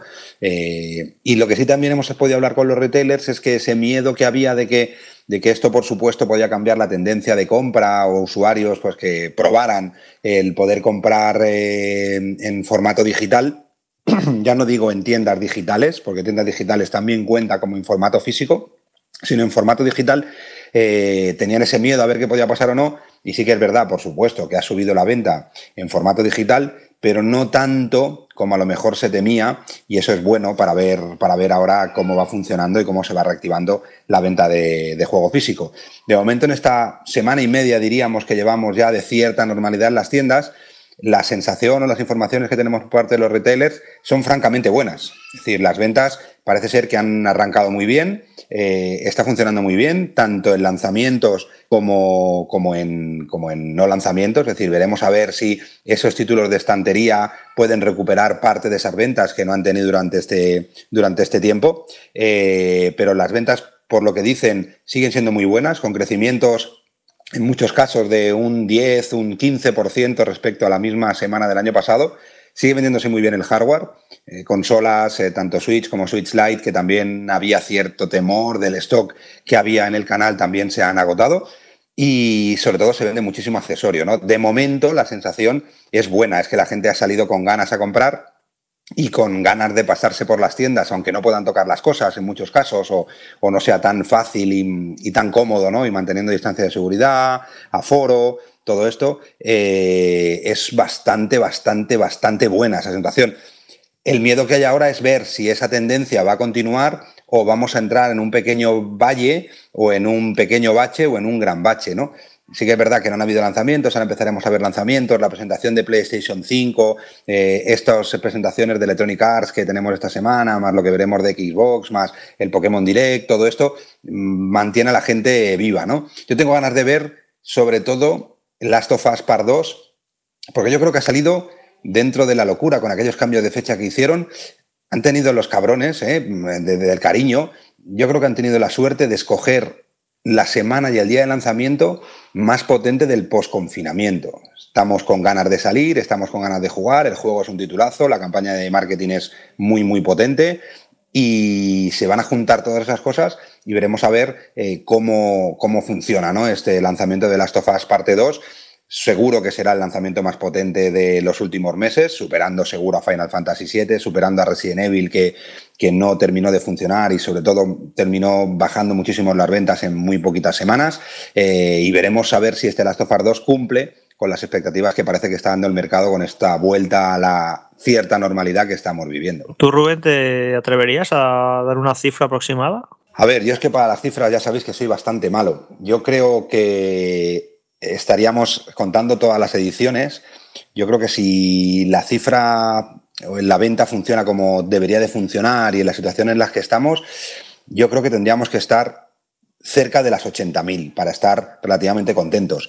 Y todo lo que sea superar 80.000 y acercarse a 100.000 sería para estar muy, muy contentos. Yo creo que todavía las tiendas no están totalmente preparadas como para absorber eh, esa gran cantidad de gente que a lo mejor no tiene prisa por comprárselo esta semana y poder esperar la semana que viene, pero yo creo que debería estar en esa horquilla. 80.000 como buena cifra, pero la más baja de las buenas cifras y cerca de las 100.000 si, si fuera un... Yo creo que si está cerca de las 100.000 estaríamos hablando de un lanzamiento más que potente en la situación en la que estamos, ¿no? Pensar que, por ejemplo, Final Fantasy VII eh, la primera semana vendió, no llegaba a 25.000, 29.000 unidades. Eh, estamos multiplicando casi casi por cuatro, ¿no? Es un público diferente, un tarea diferente, en una situación diferente, en un momento eh, sobre todo psicológico diferente. No es lo mismo cuando estás entrando en confinamiento que cuando estás saliendo del confinamiento, aunque en tiempo libre sea más largo y todo esto, pero la, sensación y la emoción y las ganas de hacer cosas creo que están multiplicadas por, por mil en esta semana que ya empiezan a, a dejarnos hacer cosas que hace un mes solo pensábamos cuándo llegaría ese momento. Y yo creo que todo, que todo ayudará, ¿no? Veremos a ver. Supongo y este que además, Rubén, este, sabremos. las expectativas con este juego son enormes desde hace años porque el primero se ha convertido en uno de los juegos más vendidos de la historia de PlayStation. Entonces es normal que este, esta secuela se pueda llegar a convertir en uno de los lanzamientos más potentes de la historia de, de PlayStation 4. Quizá dejando a FIFAs a un lado y cosas así. Yo creo que puede ser eso, el, uno de los mejores lanzamientos de la consola en toda su historia. Sí, aquí es que se junta eso, sensación, eh, salida del confinamiento, apertura de tiendas, un parque instalado de consolas muy grande que seguramente para mucha gente sea su primer gran título de esta generación. Todas esas PlayStation 4 que se han vendido durante este mes, que puede, durante este mes no, que parece que fue un mes, pero llevamos bastante más de un mes de confinamiento, eh, podemos estar hablando de a lo mejor de, de, de, de 50 o 60 mil PlayStation 4 que se han colocado en el mercado en, esta, en estas semanas de confinamiento, eh, posiblemente todo junto, pues podemos estar hablando de un título pues que, sea difícil de superar en cuanto a lanzamiento, a pesar de que el listón es alto y no nos olvidemos, por ejemplo, Kingdom Hearts como salió en su semana de lanzamiento, superando las 100.000 unidades. Eh, veremos, a ver, también fue enero, era un momento diferente, la vida de la consola también era diferente. Mm, bueno, yo creo que Last of Us tiene todos los ingredientes y sale en el momento idóneo como para convertirse de primera semana de lanzamiento, pues el, uno de los mejores lanzamientos de los últimos años. Algo que también, sobre todo para la salud mental y psicológica del sector del retail en estos momentos, es muy buena y es muy necesaria. Hay gente que ha pasado muchos problemas durante este tiempo que no ha tenido pues, eh, posibilidad de tienda online, que ha tenido que hacer un máster rápido en marketplace de diferentes opciones que hay dentro de los marketplaces que hay en el mercado español, como Amazon, como AliExpress, pues como FNAC, como Carrefour, como muchos otros que tienen ese marketplace, y han tenido que aprender a navegar en esas aguas que son muy, muy competitivas y, que ahora pues el poder abrir, levantar la persiana de tu tienda eh, y poder tener eh, en tus estanterías pues 15, 20, 30 cajas de 15 juegos de Last of Us y que la gente venga por las reservas, volver a ver las caras de la gente que hace tres meses que no puedes verla nada más que por redes sociales o por Facebook o por WhatsApp. Eh, es un momento, yo creo que es el momento, ha salido justo en el momento idóneo como para que se convierta en uno de los super lanzamientos y que le dé ánimos a, toda la gente, ¿no? A, seguir luchando y a, tener ilusión después de una época bastante mala. ¿Te atreves la próxima semana, Rubén, compartir con nosotros las ventas de la primera semana en España de este juego? ¿Será posible? Pues no depende de mí. Ya sabéis que no es una cosa que yo vaya, como mucha gente ha llegado a decir en iVox o en el foro de Vandal, que si me pongo en la puerta de un game y le pregunto a la gente que ha comprado, no soy de los que hacen encuestas de si vas a votar a unos o a otros, ¿eh? no me dedico a eso, no, ni tengo tiempo ni me apetece. Si me voy a la puerta de un game es para hablar de videojuegos con los colegas o con gente de la tienda o con los trabajadores, que es lo que me flipa, no mirar en la bolsa a ver qué ha comprado uno y otro.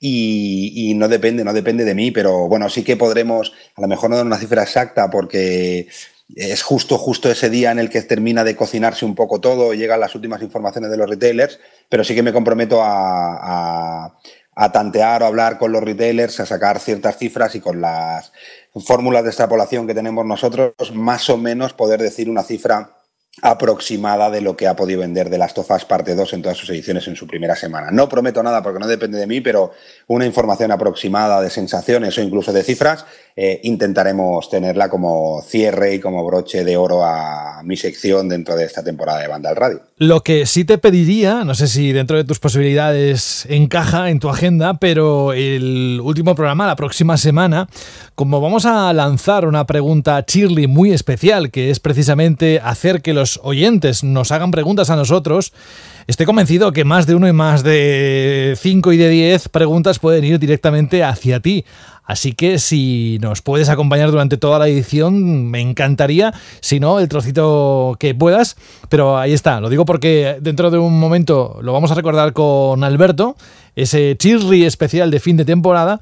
Y si hay preguntas, lógicamente la gente querrá tener una respuesta por tu parte. Y siempre cuentas cosas interesantes y hay alguien, estoy convencido, que siempre le queda alguna duda al respecto. Hombre, yo ya lo tenía en la agenda apuntado para reservarme para estar en todo el programa, pero si el jefe supremo, el jefe maestro, el ninja del amor de José de la Fuente me lo pide, eh, pues por supuesto que estaré, estaré durante todo el programa y os invito. El ninja del amor. el ninja del amor. Se te va la olla. se te va la olla. Sí, sí. Entonces, eh, os invito a todos que también que cualquier pregunta, como dijo Alberto en la pregunta Shirley, da igual, preguntar lo que queráis. A ver, siempre dentro del límite del respeto. Ah, no, da igual el límite del respeto. Creo que estamos en familia y podéis preguntar lo que queráis. Es decir, que libertad total para preguntar lo que queráis y con gusto lo contestaré y sin cortarme en nada. ¿Vale? A ser el último programa, oye, mm, hacemos lo que sea. Y si luego la próxima temporada pues no estoy, pues oye, ya habré terminado esta. Muy bien. Un abrazo, Rubén. Te esperamos entonces dentro de unos días. Muy bien, un abrazo a todos y un placer, como siempre. Alberto, que la próxima semana tiene que ser muy especial. Hombre, yo sé que a, mucha gente le da corte mandar audios Podéis hacerlo siempre por las vías que disponemos. Por un lado, o bien dejar un mensaje en iBox, que yo creo que es el método más rápido. Yo incluso te diría de dejarlo todo ahí para ser para seleccionarlo más rápido.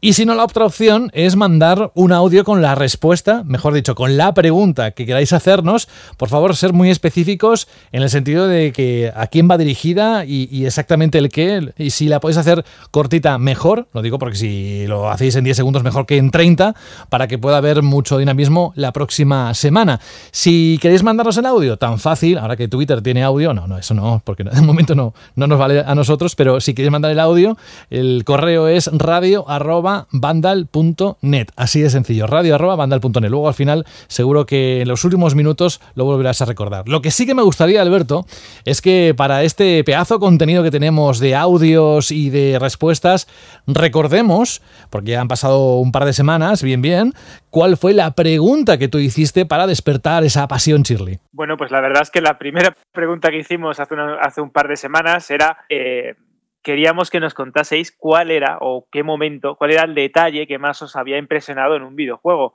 Todo esto a raíz de esas famosas botellas llenas de líquido que mostraba eh, Half-Life Alyx, que nos dejaron pues flipados y que nuestro compañero Juan Rubio se quedó completamente enamorado al ver la recreación ¿no? de estas botellas.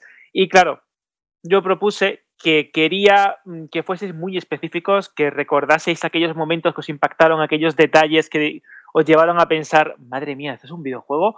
Yo puse el ejemplo de Metal Gear Solid 2 y la verdad es que hemos tenido una avalancha de respuestas tanto en audio como en iBox, en texto y en Vandal, que es verdaderamente sobrecogedor. Bueno, yo te digo, tienes 11 audios para escuchar, hay un montón de gente que quiere dejar por voz eh, patente su opinión al respecto o, lo que quieran responder a esa pregunta, así que tú mismo vas dirigiendo y yo te voy poniendo lo que tú necesites. Vale, pues vamos a ir un poco intercalando, ¿no? Para tener los dos formatos, el formato de pregunta chirri clásica y el formato de audio que tanto nos gusta y que queremos, repetimos, que explotéis al máximo en el último programa de la temporada porque creo que puede ser muy divertido. Voy a comenzar con el comentario del señor X que dice, pues diría que el detalle que más me ha impactado, que más eh, me dejó claro que eran, por qué eran importantes los videojuegos, fue lo bien hecha que estaba el agua de Super Mario Sunshine, que quizás ahora no sea para tanto, pero en su momento la recuerdo casi perfecta. Y es verdad, señor X, que ese momento en el que ves la, mochila de, de Mario y ves ese agua tan realista, se te queda grabado con esos gráficos tan coloridos de, GameCube. Venga, ahora un avión, José. Venga, por favor. Si te digo Lionel, ¿cómo sigues? ¡Marrano! Venga, vamos. Hola amigos, eh, aquí el Marrano. Respecto a la pregunta acerca de los detalles de los videojuegos, no sé si son detalles como tal, pero había una cosa que me llamaba muchísimo la atención de un juego en concreto, que es el GTA San Andreas. Y es que me pegaba horas y horas buscando esos misterios que supuestamente había, como el NPC que era un fotógrafo suicida que le hacía una foto al lago y luego se suicidaba, o el centro de investigación zombie, eh, asesinos en serie, eh, eran pequeños detalles, pequeños misterios que a mí la verdad me volvían súper loco y me podía pegar horas y horas eh, buscando ese tipo de detalles. Y luego la verdad es que la gente se inventaba cada mierda y, ponía leyendas urbanas en internet y demás acerca de cosas que podías encontrar en GTA San Andreas y luego eran todo mentira, pero bueno, a la gente ignorante como yo nos tenía entretenido. Un abrazo. Pues sí, la verdad es que todos los juegos de Grand Theft Auto y en, especial San Andreas tenía como una, una, comunidad creepypasta muy locas que te decían, pues aquí puedes ver al Yeti, aquí hay un ovni, aquí en el lago no sé qué. Era bastante divertido, algunas eran ciertas, otras eran fallos del juego, otros eran pues interpretaciones un tanto libres, pero era, era bastante divertido. Voy a proseguir con el comentario también en iBox de MAFZ12 eh, que dice: Hola, gente de Vandal, muchas felicidades por el programa. Os descubrí poco antes de la cuarentena y debo decir que me alegráis el día. Y hoy me dio por estrenarme. A ver si para la semana que viene me animo a mandar un audio. En cuanto a la pregunta, Shirley, yo debo decir que mi última consola antes de la actual fue una Nintendo 3DS. Y tras al fin comprar la PS4 y jugar a The Witcher 3, flipé con el detalle de que a Gerard le creciera la barba a lo largo del juego. Un detalle minúsculo, pero que me encantó. Repito, gracias, programa, y mucho ánimo, que lo hacéis genial. La verdad es que es un detalle bueno, eso que te vaya creciendo la barba. y de hecho, eh, yo tenía la obsesión de que no quería que mi brujo que estuviese feo, así que te entiendo perfectamente. Vamos con un tocayo tuyo, a ver qué dice. ¿Qué pasa, vandálicos? Os saludo Alberto desde Copenhague. Eh, normalmente os escucho el sábado por la mañana mientras toca hacer la limpieza semanal y siempre luego también mientras estoy cocinando. Eh, y ese es mi momento vandálico. Eh, que sepáis que estoy intentando convencer a una chica para que envíe un audio y así José vea que hacemos los deberes y se pone contento. En cuanto a la pregunta, pues a ver, cada generación nos, brinda nuevos detalles y saltos en los detalles que son espectaculares, ¿no? así que me quedo con esta generación. Los detalles que más me han alucinado son en los objetos, en Luigi's Mansion 3, la verdad me han parecido espectacular, pero sobre todo en Red Dead Redemption 2, ¿no? Ese mundo tan orgánico y tan vivo en el que puedes eh, seguir una persona desde cualquiera, un habitante norteamericano, desde que se levanta, se va a trabajar, se va a comer, descansa, se va a cenar y se va a dormir. Me parece alucinante que puedas hacer eso con todas las personas de un mundo abierto tan grande. Me deja con los ojos bien, bien abiertos. Y, y, nada, bueno, también decir que en Metal Gear 2 también me pasé mi buen rato disparando a todo y viendo cómo el hielo se deshacía. Tengo que decir que es una manía que tengo desde pequeñín que siempre en todos los juegos intento interactuar con todo. E intento siempre ver si me puedo caer por un precipicio o no, si puedo romper algo o no. Es, no sé, una manía que tengo y lo hago con todos los juegos, en todas las generaciones lo he hecho. Eh, poco más, un saludo y nos seguimos escuchando. Ah, aprovecho también para hacer algo que creo que no ha hecho nadie hasta ahora, quizá me equivoco, que es saludar al resto de, de oyentes. Así que Nórdico, Alberto de Málaga y todos los demás, un abrazo bien grande y nada, a seguir así. Chao. Madre mía, José, qué comunidad más buena y además están haciendo caso y están diciendo desde dónde mandan el audio, desde dónde nos responden, ¿no? La Shirley pregunta desde Copenhague. Ojalá hayas convencido a tu amiga para que mande el audio, porque creo que hay una sorpresa con respecto a eso. Y yo también soy un fanático de coger cualquier juego y ver si algo se rompe, si se queda algún desperfecto, si en un juego de coches se rompe la carrocería y si no, yo tengo una frase que ya la yo creo que ya es casi un, meme, porque si no se rompe algo, veo que no me gusta o que considero que las físicas son poco realistas, digo, qué falso. Voy a proseguir con el comentario de Frank VH, también en iBox, que dice, buenos equipo, sobre la Shirley pregunta, un experto en detalles tontos pero geniales es el amigo Hideo Kojima. Recuerdo que en Metal Gear Solid 2, cuando ibas por un pasillo y te encontrabas de repente con la sombra de Vulcan Raven, si avanzabas un poco te dabas cuenta de que se trataba de un juguete de dicho personaje. Una cojimada en toda regla. Saludos desde un almeriense que vive en Barcelona. Y la sorpresa es esta. Evidentemente, iba a decir engañó, no, convenció, es el verbo adecuado, a su amiga, compañera, a que nos dejara un audio. Se llama Iria, creo. No sé si lo digo bien, vamos a escucharla a ver qué nos dice. Hola amigos de Vandal Radio, os saluda Iria desde Copenhague. Al final me han convencido para que os envíe mi primer audio y ser así también la primera chica en hacerlo. En cuanto a la pregunta, los detalles que más me han gustado de juegos que haya jugado recientemente son el museo de Animal Crossing. La verdad es que estoy impaciente para completarlo y, y me parece casi de lo mejor del juego.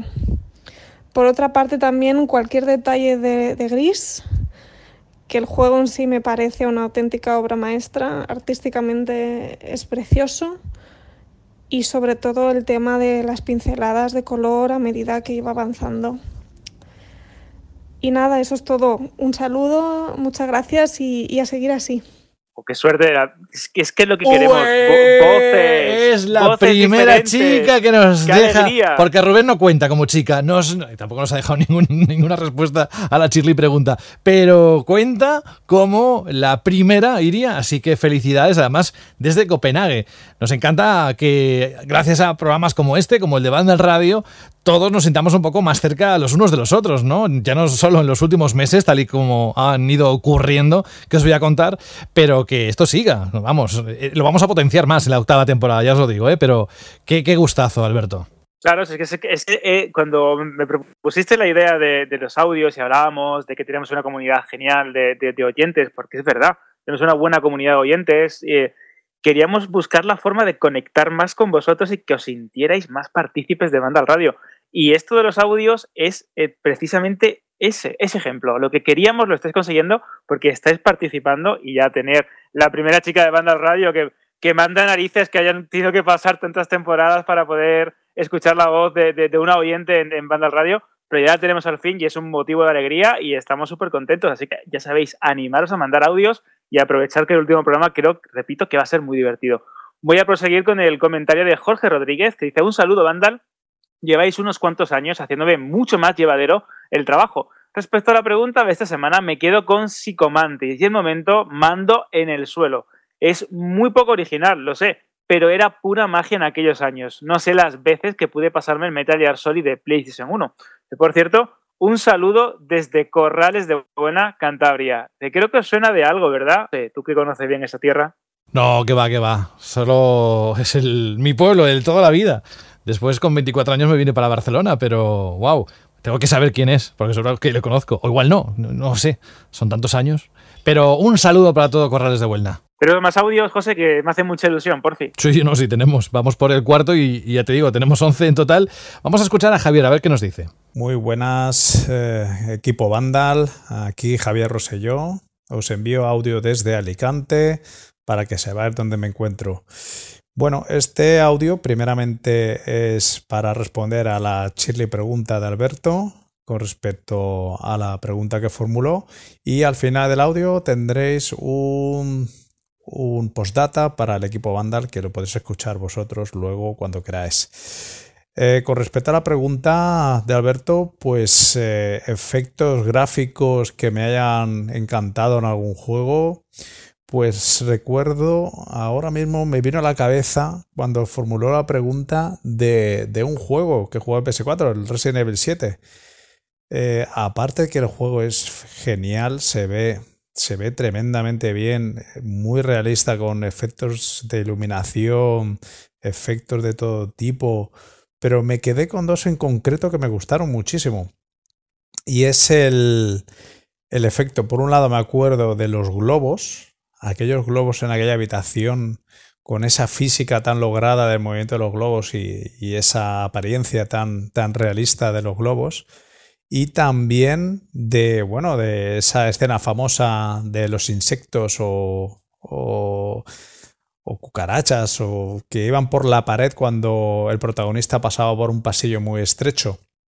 Bueno, son efectos geniales que te hacen meter en situación, te ponen los pelos de punta y, bueno, y en un juego de terror como este, tan, tan logrado, vamos, eh, están súper, súper genial. Eh, por otro lado, eh, bueno, espero que os haya recordado el juego y tengo muchas ganas de ver el Resident Evil 8. Madre mía, que puede salir de ahí. Tengo muchas ganas. Y bueno, mandaros un fuerte abrazo a todo el equipo, que os escucho todas las semanas, hacéis un programa genial y la web es genial también, toda la información que, que derrocha. Un saludo. Madre mía, es que el Resident Evil 7 es... Eh, de hecho, siempre digo lo mismo, pero es verdad que José y yo somos unos fanáticos de este juego, sobre todo en realidad virtual, porque es que se pasa bastante, bastante mal. El momento bichos es verdaderamente asqueroso. El momento sierra. Tiene muchos que son de estos que se te quedan grabados, ¿verdad, José? En la, en la memoria y que te das cuenta de hasta dónde pueden llegar con la nueva generación, con esta octava parte que sean exclusivas para las nuevas consolas y, PC, ¿verdad? Me gustó muchísimo. Ojalá comenzáramos todos el próximo año 2021 con un juego así, porque fue salió en enero y la verdad que nos dejó todo locos, la, la, versión normal, y luego la otra es ya para los más aguerridos que quieran disfrutar a un nivel muy intenso, pero sí, sí.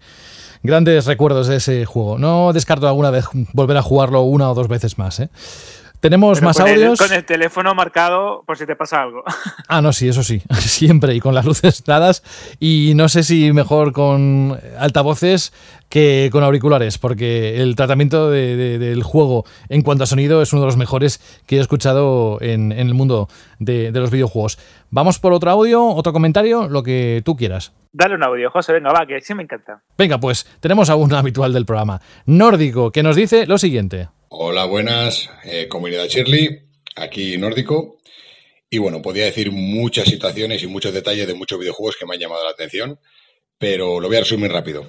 Eh, Red Dead Redemption 2. Para mí está en la cima de lo que a detalles y momentos sorprendentes. Y aparte de momentos sorprendentes, momentos cotidianamente sorprendentes. O sea, ese juego, los NPCs, es de los juegos que los NPCs tienen vida. Sea, tú ves a un personaje como va con su caballo, le ata, entra al bar, toma una copa, se pega con alguien, sale, coge el caballo y se va. O de repente ves un gato mirando un árbol, cómo sale un pájaro volando. Eh, el gato no le coge, se vuelve a, por otro, a por un ratón simplemente que hay pegado a una madera. Eh, ves la gente dando de comer y de beber a los caballos, eh, cortando madera, metiéndolo en sus casas, se sienta, toma el té, o sea, Tú sigues un NPC y ese NPC tiene vida. Y eso se ve muy poco en videojuegos. Entonces, simplemente eso, para mí, Red Dead Redemption 2 ha cambiado el mundo entero, o sea, ha cambiado el concepto entero de lo que son los mundos abiertos, pero con mucha diferencia. Y más que un juego, para mí es una obra maestra. O sea, es otro concepto, es un simulador. O sea, es, para mí roza la perfección en lo que viene siendo Sandbox. Así que nada, chicos, esa es mi respuesta. Espero que os sirva y un abrazo como siempre que estoy muy de acuerdo. Es que de hecho la experiencia que ha conseguido Rockstar en cuanto a ambientación, a diseño de, misiones, eh, presentación, era muy orgánica. No te daba la típica sensación de otros juegos, ¿no? De mundo abierto que suelen ser un poco parque de atracciones y que a poquito que te acercas a algo te das cuenta de que es todo de papel maché y la ilusión se rompe. Verdad que es un juego orgánico, es un juego realista y trata a los, personajes no jugables como posiblemente ningún otro juego de mundo abierto. Es una locura. De hecho, eh, ahora que lo dices, Enrico, me estoy acordando que van a estrenar una película eh, que se llama Free Guy, que es el director de Sean Levy y el protagonista es Ryan Reynolds, que va precisamente de la vida de un personaje, de un NPC, que se da cuenta que es un NPC en un juego, en un videojuego, en un mundo virtual de, mundo abierto. Que creo que puede estar bastante bien y si no hay cambios con el coronavirus y hay retrasos de última hora, se debería estrenar en diciembre del 2020, si no me equivoco. Así que creo que este tema que hemos hablado ahora, con el tema de los detalles, va a ir bastante bien ganado en esta, en esta peli. Interesantísimas aportaciones que nos hacen los oyentes. Vamos a por un comentario dentro de iBox. Perfecto. Tenemos el comentario de Víctor Manuel Payán González que dice: Hola, equipo de Vandal. Gran programa, como siempre, es un pucharo. Dice: En cuanto a la pregunta, Shirley, tengo una respuesta bastante cercana que es el modo película de Red Dead Redemption 2. Es un delirio técnico y gráfico que me dejó completamente alucinado. Un saludo y feliz semana. Así que tenemos aquí otro ejemplo de que Rockstar ha marcado a fuego, sin lugar a dudas, todo su mundo del salvaje oeste en, las retinas de, todos los oyentes de, de Banda Radio. Sí, vamos a ver si el resto de los audios también tienen a Red Dead Redemption 2 como esa referencia. De momento escuchamos a Rubén y dice lo siguiente. Hola chicos, ¿qué tal? Aquí Rubén de Guadalajara. Voy a por mi cuarto audio. Eh, bueno, primero comentar la mala noticia esta semana, el retraso del evento de PlayStation 5. Eh, había mucha ilusión y bueno, yo esperaba eh, en última instancia que Sony hubiera recapacitado y nos dejara a jugar con los juegos de PlayStation 3 en PlayStation 5, y pero bueno, habrá que seguir esperando.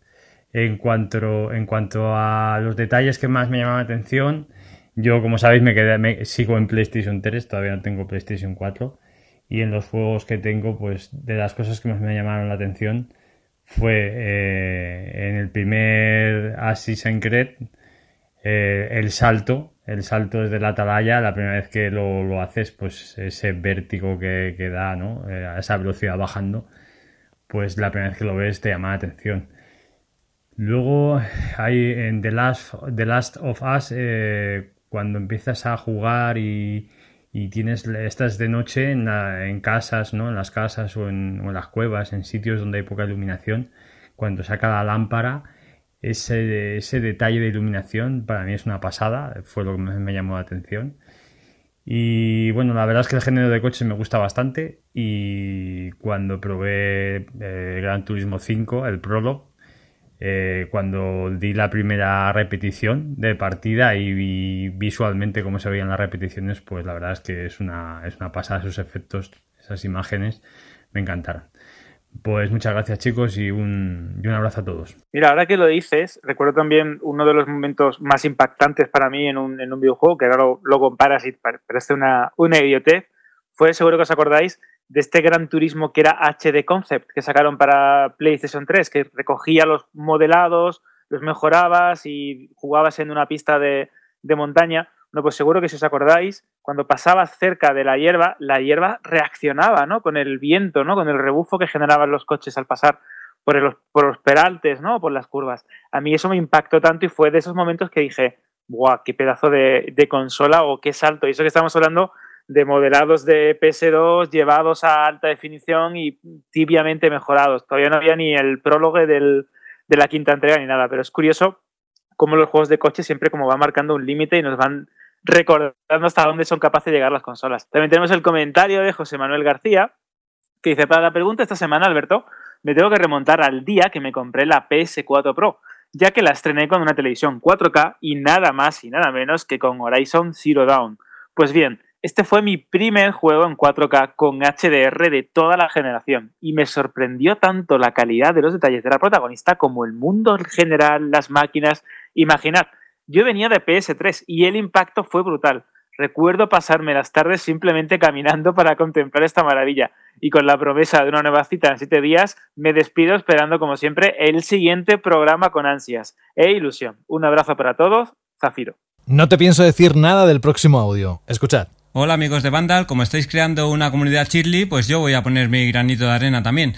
Soy Rubén y el detalle que más me ha llamado la atención de todos los juegos pues es en el Batman Arkham City cuando se le va rompiendo a Batman su traje, su armadura a lo largo de la historia y acaba al final con el traje destrozado. Me da una sensación de continuidad muy, muy chula, la verdad. Hola chicos, yo soy Yaiza. Y bueno, yo os quería contar que a mí los que más me han gustado han sido los detallitos históricos del Assassin's Creed Odyssey. Justo jugué después de volver de Grecia y lo que más me gustó de todo fue llegar a Atenas y volver a ir a la Acrópolis y pasear por los mismos sitios en los que había estado apenas unas semanas antes. Y encima luego vas y conoces a Pericles y a Fidias. Eso fue lo que más me gustó de todo. Madre mía, qué maravilla. Dos, dos chicas Toma ya. de banda al radio. Toma. Yaiza. Gracias a Rubén. Tenemos a Rubén y a Yaiza que nos han dejado este mensaje escueto, directo y que nos ha encantado. Así que muchísimas gracias a los dos. Ya verás, eh, yo creo que a partir de este programa ya no, porque queda uno más, pero la siguiente temporada se van a cruzar los mensajes. Nórdico mandando un mensaje a Rubén, Rubén mandando un mensaje a Lionel.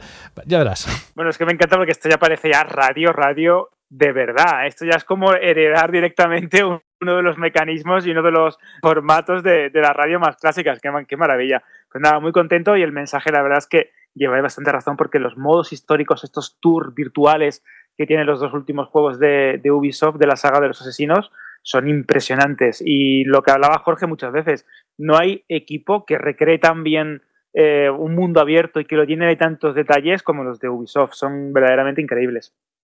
Voy a proseguir con el comentario de Hardwired73, que este, este, este comentario es un poco Rubén. Dice, a mí me gustan las series X. Madre mía. Vamos a proseguir con otro comentario, el de Tranuk, que dice felicidades por el programa. Yo hago mudanza el 3 de junio con mi mujer y dos niños pequeños. Si yo puedo, bueno, esto era un mensaje dedicado a Frank, que ya también estuvo ah, liado hubo, de mudanza. Hubo mensajes, hubo mensajes de ánimo, venga, perro, ponte las pilas. Pero ya se ha hecho, ya se ha hecho, ¿eh? Ya el mal trago está pasado. Alabado sea Dios. Vamos. Ahora escuchamos a, a, The Crowd, un habitual de Vandal Radio que nos encanta siempre escucharle. Y a ver qué nos dice esta semana. Buenas amigos de Vandal, aquí de nuevo The Crowd.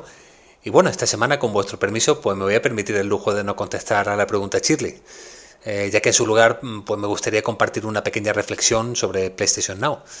Yo soy jugador de PC principalmente, no tengo una PlayStation 4 y gracias a este servicio pues he podido quitarme la espina de probar sus mejores exclusivos sin tener que invertir en una consola. Aquí he jugado a títulos como God of War, Uncharted 4 y su expansión, eh, Bloodborne, Infamous Second Son y ahora mismo pues estoy dándole caña al Spider-Man, que no deja de ser un Batman Arkham con otro protagonista, pero que es bastante divertido, la verdad. Y a ver, es cierto que el sistema tiene dos pegas fundamentales en este momento. Y es que los juegos van a 720p y el input lag. Em, pero en mi caso, pues son dos problemas menores, ya que juego en una pantalla de portátil más bien pequeña, que escala muy bien y que además es OLED, por lo que la baja resolución pues no me molesta demasiado. Y en cuanto al input lag, es cierto que si conecto el ordenador a la tele se nota, ya que al retardo del servicio pues le añade el retardo de la tele. Pero si juegas directamente en el ordenador, la verdad es que el input lag baja un montón y los juegos son perfectamente jugables. Incluso títulos de acción rápida como el propio God of War u otros de lucha y conducción, pues no me han ofrecido ningún problema en este aspecto. Así que será mi intención, romper una lanza a favor de este servicio y decir que si tiene un PC decente, una buena conexión un monitor adecuado y tiene ganas de probar pues, los exclusivos de Sony, eh, te recomiendo al menos que pruebe el servicio, ya que mi experiencia ha sido y está siendo bastante positiva. Y nada más, un saludo a todos y hasta otra. Pues sí, la verdad es que cada vez hay más suscriptores y abonados a PS Now porque es una muy buena alternativa si tienes tu consola lejos o si quieres disfrutar de otros cinco títulos contados que quieres jugar sí o sí y no te apetece, pues eso, comprarte una consola o, no quieres tener una consola, sino simplemente quieres disfrutar de, eso, de una selección concreta. Sí, sí, pero. ¿Tenemos más audios, José? No, sí, sí, pero eh, antes de pasar al siguiente audio, fíjate que Cuco, el de Krao, ¿eh? y no quiero jugar con las palabras, pero. He dicho, eh, que me estás preguntando. Eh, mira, voy a, hacer, voy a comentar una, una reflexión que, que he hecho yo esta semana. Y ala, ahí te va. O sea, es, Porque como. Ya es de la familia. Paso de ti. tiene confianza. tiene confianza. Alberto, paso de ti. ¿Sabes? Eh, eh, voy a contestar algo que. Bueno, a ver, de vez en cuando también, también puede ser, pero no os acostumbráis, ¿eh? Que luego se me emociona Alberto y querrá escucharlo todos antes de lanzarlo. A mí lo que me encantaría, ¿sabes? Que es un audio en el que de fondo se escucha: ¡Niño! ¡A la mesa! Que a veces yo creo que estaba la madre o alguien de fondo, no, sé si dijo eso, pero me ha despertado curiosidad de, alguna vez qué cara se nos pondría si escucháramos eso en un audio, ¿no? Bueno, vamos con otro mensaje, esta vez de Xavi, que repite también esta semana, al menos en cuanto a pregunta Shirley, y vamos a ver qué dice. Hola, muy buenas, soy Xavi, espero que estéis todos genial. Eh, muy rápidamente me voy a permitir el lujo de contestar a la pregunta de la semana anterior y es que a mí dos juegos basados en animales que me encantaron fueron Donkey Kong Land 2 de Game Boy y War Armageddon de PlayStation 1. Y ya pasando a la pregunta de esta semana respecto a los detalles que más nos han impresionado, decir que a mí todos me encantan y que podría decir un montón, pero hay dos que, que recuerdo muy bien y uno es en honor a The Last of Us Parte 2, ya que saldrá de aquí a poco, y es que en el E3 del 2012, cuando presentaron la demo, hay un momento en el que Joel va, a disparar su arma y esta no tiene balas. Y entonces el enemigo lo oye y dice algo así como, ese sonido lo conozco. Y va a sacar de la cobertura a Joel. En ese momento Ellie lo para, para el enemigo y, y, sigue la secuencia. Y en ese momento dije, bueno, este juego con esta, con esta tecnología de animación y esta inteligencia artificial va a ser un pelotazo seguro. No me hace falta ver nada más. Y otro que quizá es el que más me impresionó es de Dishonored 1. Si tienes los poderes adecuados, puedes hacer lo siguiente. Y es que puedes parar el tiempo cuando te disparan, la bala se queda en el aire, puedes coger al enemigo, ponerlo delante de su propia bala, y en el momento que vuelves a poner el tiempo en marcha, esta bala lo, lo mata, lo atraviesa. Y bueno, yo en ese momento dije, bueno, es que esto es de locos. Y demuestra el buen hacer de Arkane Studios, que por cierto me encantan. Y nada, eso es todo. Espero que os vaya bien y me despido. Hasta pronto. Madre mía, es que en estudios, ¿eh? que, que yo creo que aquí es un fanático también, Fran, de este, de este equipo, porque la verdad es que es verdad que llenan sus juegos de detalles y son detalles que son precisamente lo que hacen único esos videojuegos que, que firman. Muy, muy, muy, muy, muy buen audio, ¿verdad, José? Estos son los que nos gustan, bien argumentados, estructurados, con un montón de detalles y con, y con chicha, con contundencia. Sí, y además te dice, oye, mira, antes voy a contestar la pregunta que se me pasó, la que de los animales, que a mí me gustaría hacer, pero además voy a contestar la que propones. ¿Eh? Bueno, de Crow, guiño, guiño otra vez. que, que nos hubiese gustado también que hubiese respondido a la pregunta que te proponía Alberto, hombre que luego le tengo que consolar yo, no tú. Bueno, siguiente audio. Vamos con Rafael, que además lo ha mandado hace unos días, poquitos. Nos dice lo siguiente. Hola compañeros, pues la verdad es que respecto a la Chile pregunta de momentazo de, de, juegos, yo me quedo con tres de la época de los 128 bits de, de PS2. El primero es en las arenas del tiempo, empieza a ofrecer arenas del tiempo. Hay una escena en la que estás en exteriores y recuerdo que me llamó la atención cómo el cielo se movía, movía las nubes, movía unos pájaros y estuve un rato mirándolo para ver si era un bucle y, daba la impresión de que no, como si esto fuera aquello procedural. Luego, recuerdo también el God of War, eh, la escena en la que, que estás en, resolviendo los puzzles, la, ya el último tercio del juego, una escena en la que se ve una fuente de agua que es que el agua parecía realmente de verdad. Y luego un detalle en Metal Gear Solid 3, que Metal Gear Solid 3, como sabéis, tiene mil y un detalles, pero un detalle gráfico que me llamó la atención es que cuando explotabas, por ejemplo, los, los barriles, había un pequeño fotograma, quizás un, frame, dos frames, que era un, eh, un, fondo blanco, que te simulaba aquel fogonazo de, de, aquella explosión. Y eso es algo que no he vuelto a ver en ningún otro videojuego y, y la verdad es que me llamó atención. Respecto a una cosa que dijo Jorge en el anterior programa, una cosa que no estoy del todo de acuerdo, que como, como todos los juegos y al igual que el cine, un cuadro es algo subjetivo, ¿vale? Pero Jorge comentaba que los juegos que hacían un estudio de nuevas, fundadores de nuevas, no siempre, no siempre eran tan llamativos y, o no, digamos, no tan obras maestras, ¿vale? Pero este juego que voy a comentar no es una obra maestra, pero me parece un grandísimo juego que fue el Batman Arkham Origins que hizo Warner Bros. Montreal, que fue un estudio creado desde la nada y que este fue su primer juego de la trilogía de, original de, de, la anterior generación, la verdad es que este fue el que más me llamó la atención. Creo que es un juego muy bien, muy bien hecho. Se puede podría pecar de continuista, pero en absoluto es un, se podría decir que es un juego que es un juego menor. Yo de hecho, para mí digo, de los tres anteriores es el que más me gustó, tanto por la historia como por un cierto giro de guion. Bueno, en definitiva, que, que no creo que siempre podamos decir que un primer estudio, el juego de un primer estudio, no sea siempre tan bueno.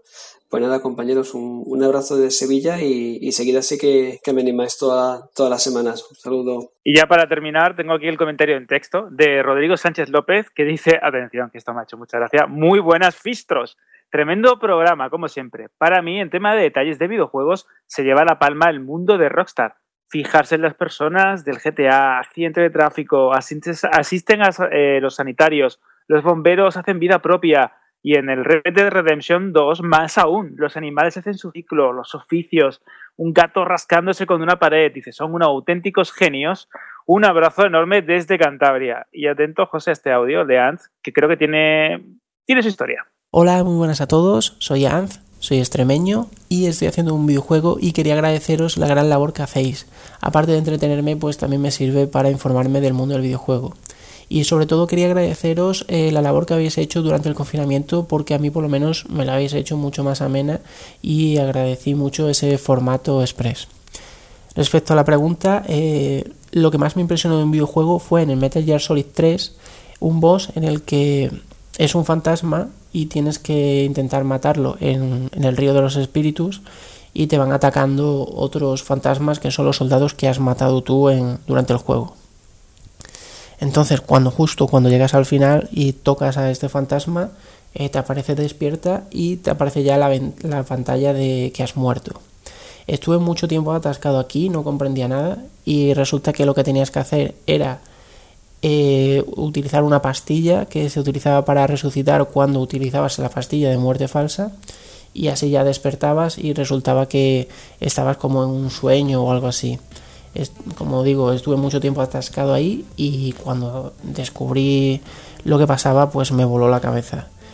Y nada, eh, desearos lo mejor y espero que vaya todo muy bien. Muchas gracias, adiós. Qué majos son los oyentes, la música suena, eso significa, ya sabéis, lo de siempre, que vamos ya enfilando la recta última del programa, nos quedan nada, unos pocos minutos.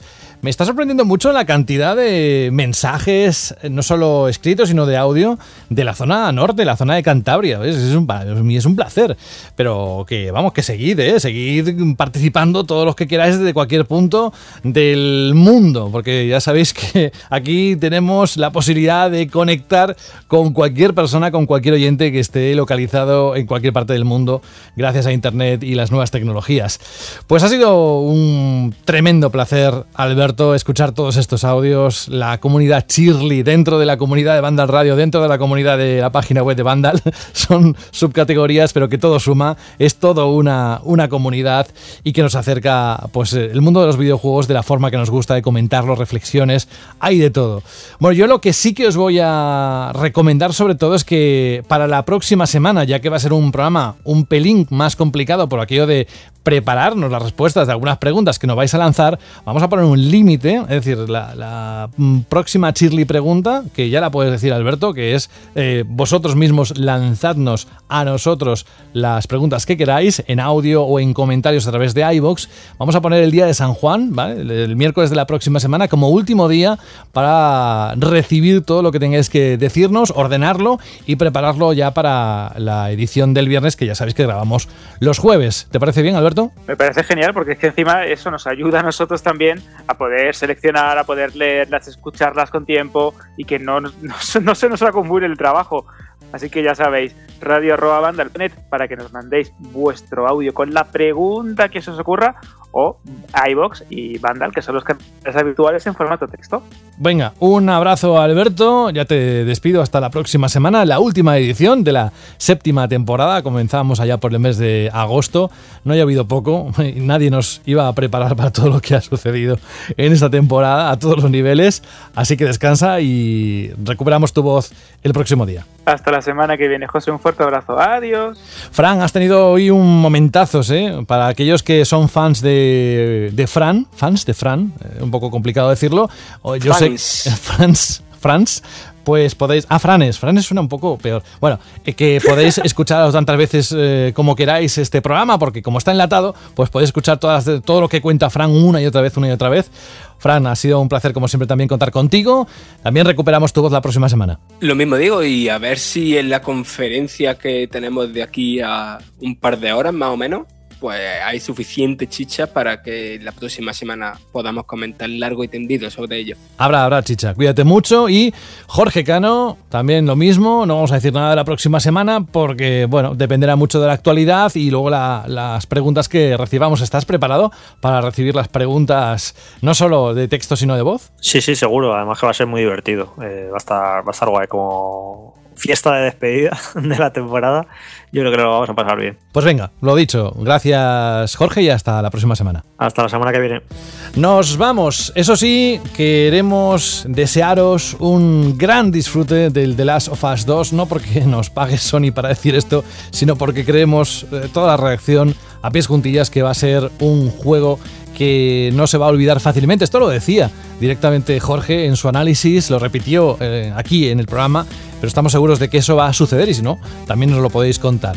Dentro de unos días, la última edición, séptima temporada, pero recordad una vez más que volvemos el 21 de agosto con la octava y con la Gamescom o lo que haya. Pero bueno, ya lo contaremos dentro de unos días. Hasta entonces, contamos con todos y cada uno de vosotros y vosotras. Por mi parte, saludos de José de la Fuente, ha sido un placer y nos encontramos en unos días. Adiós. Tu tienda de videojuegos.com ha patrocinado este programa.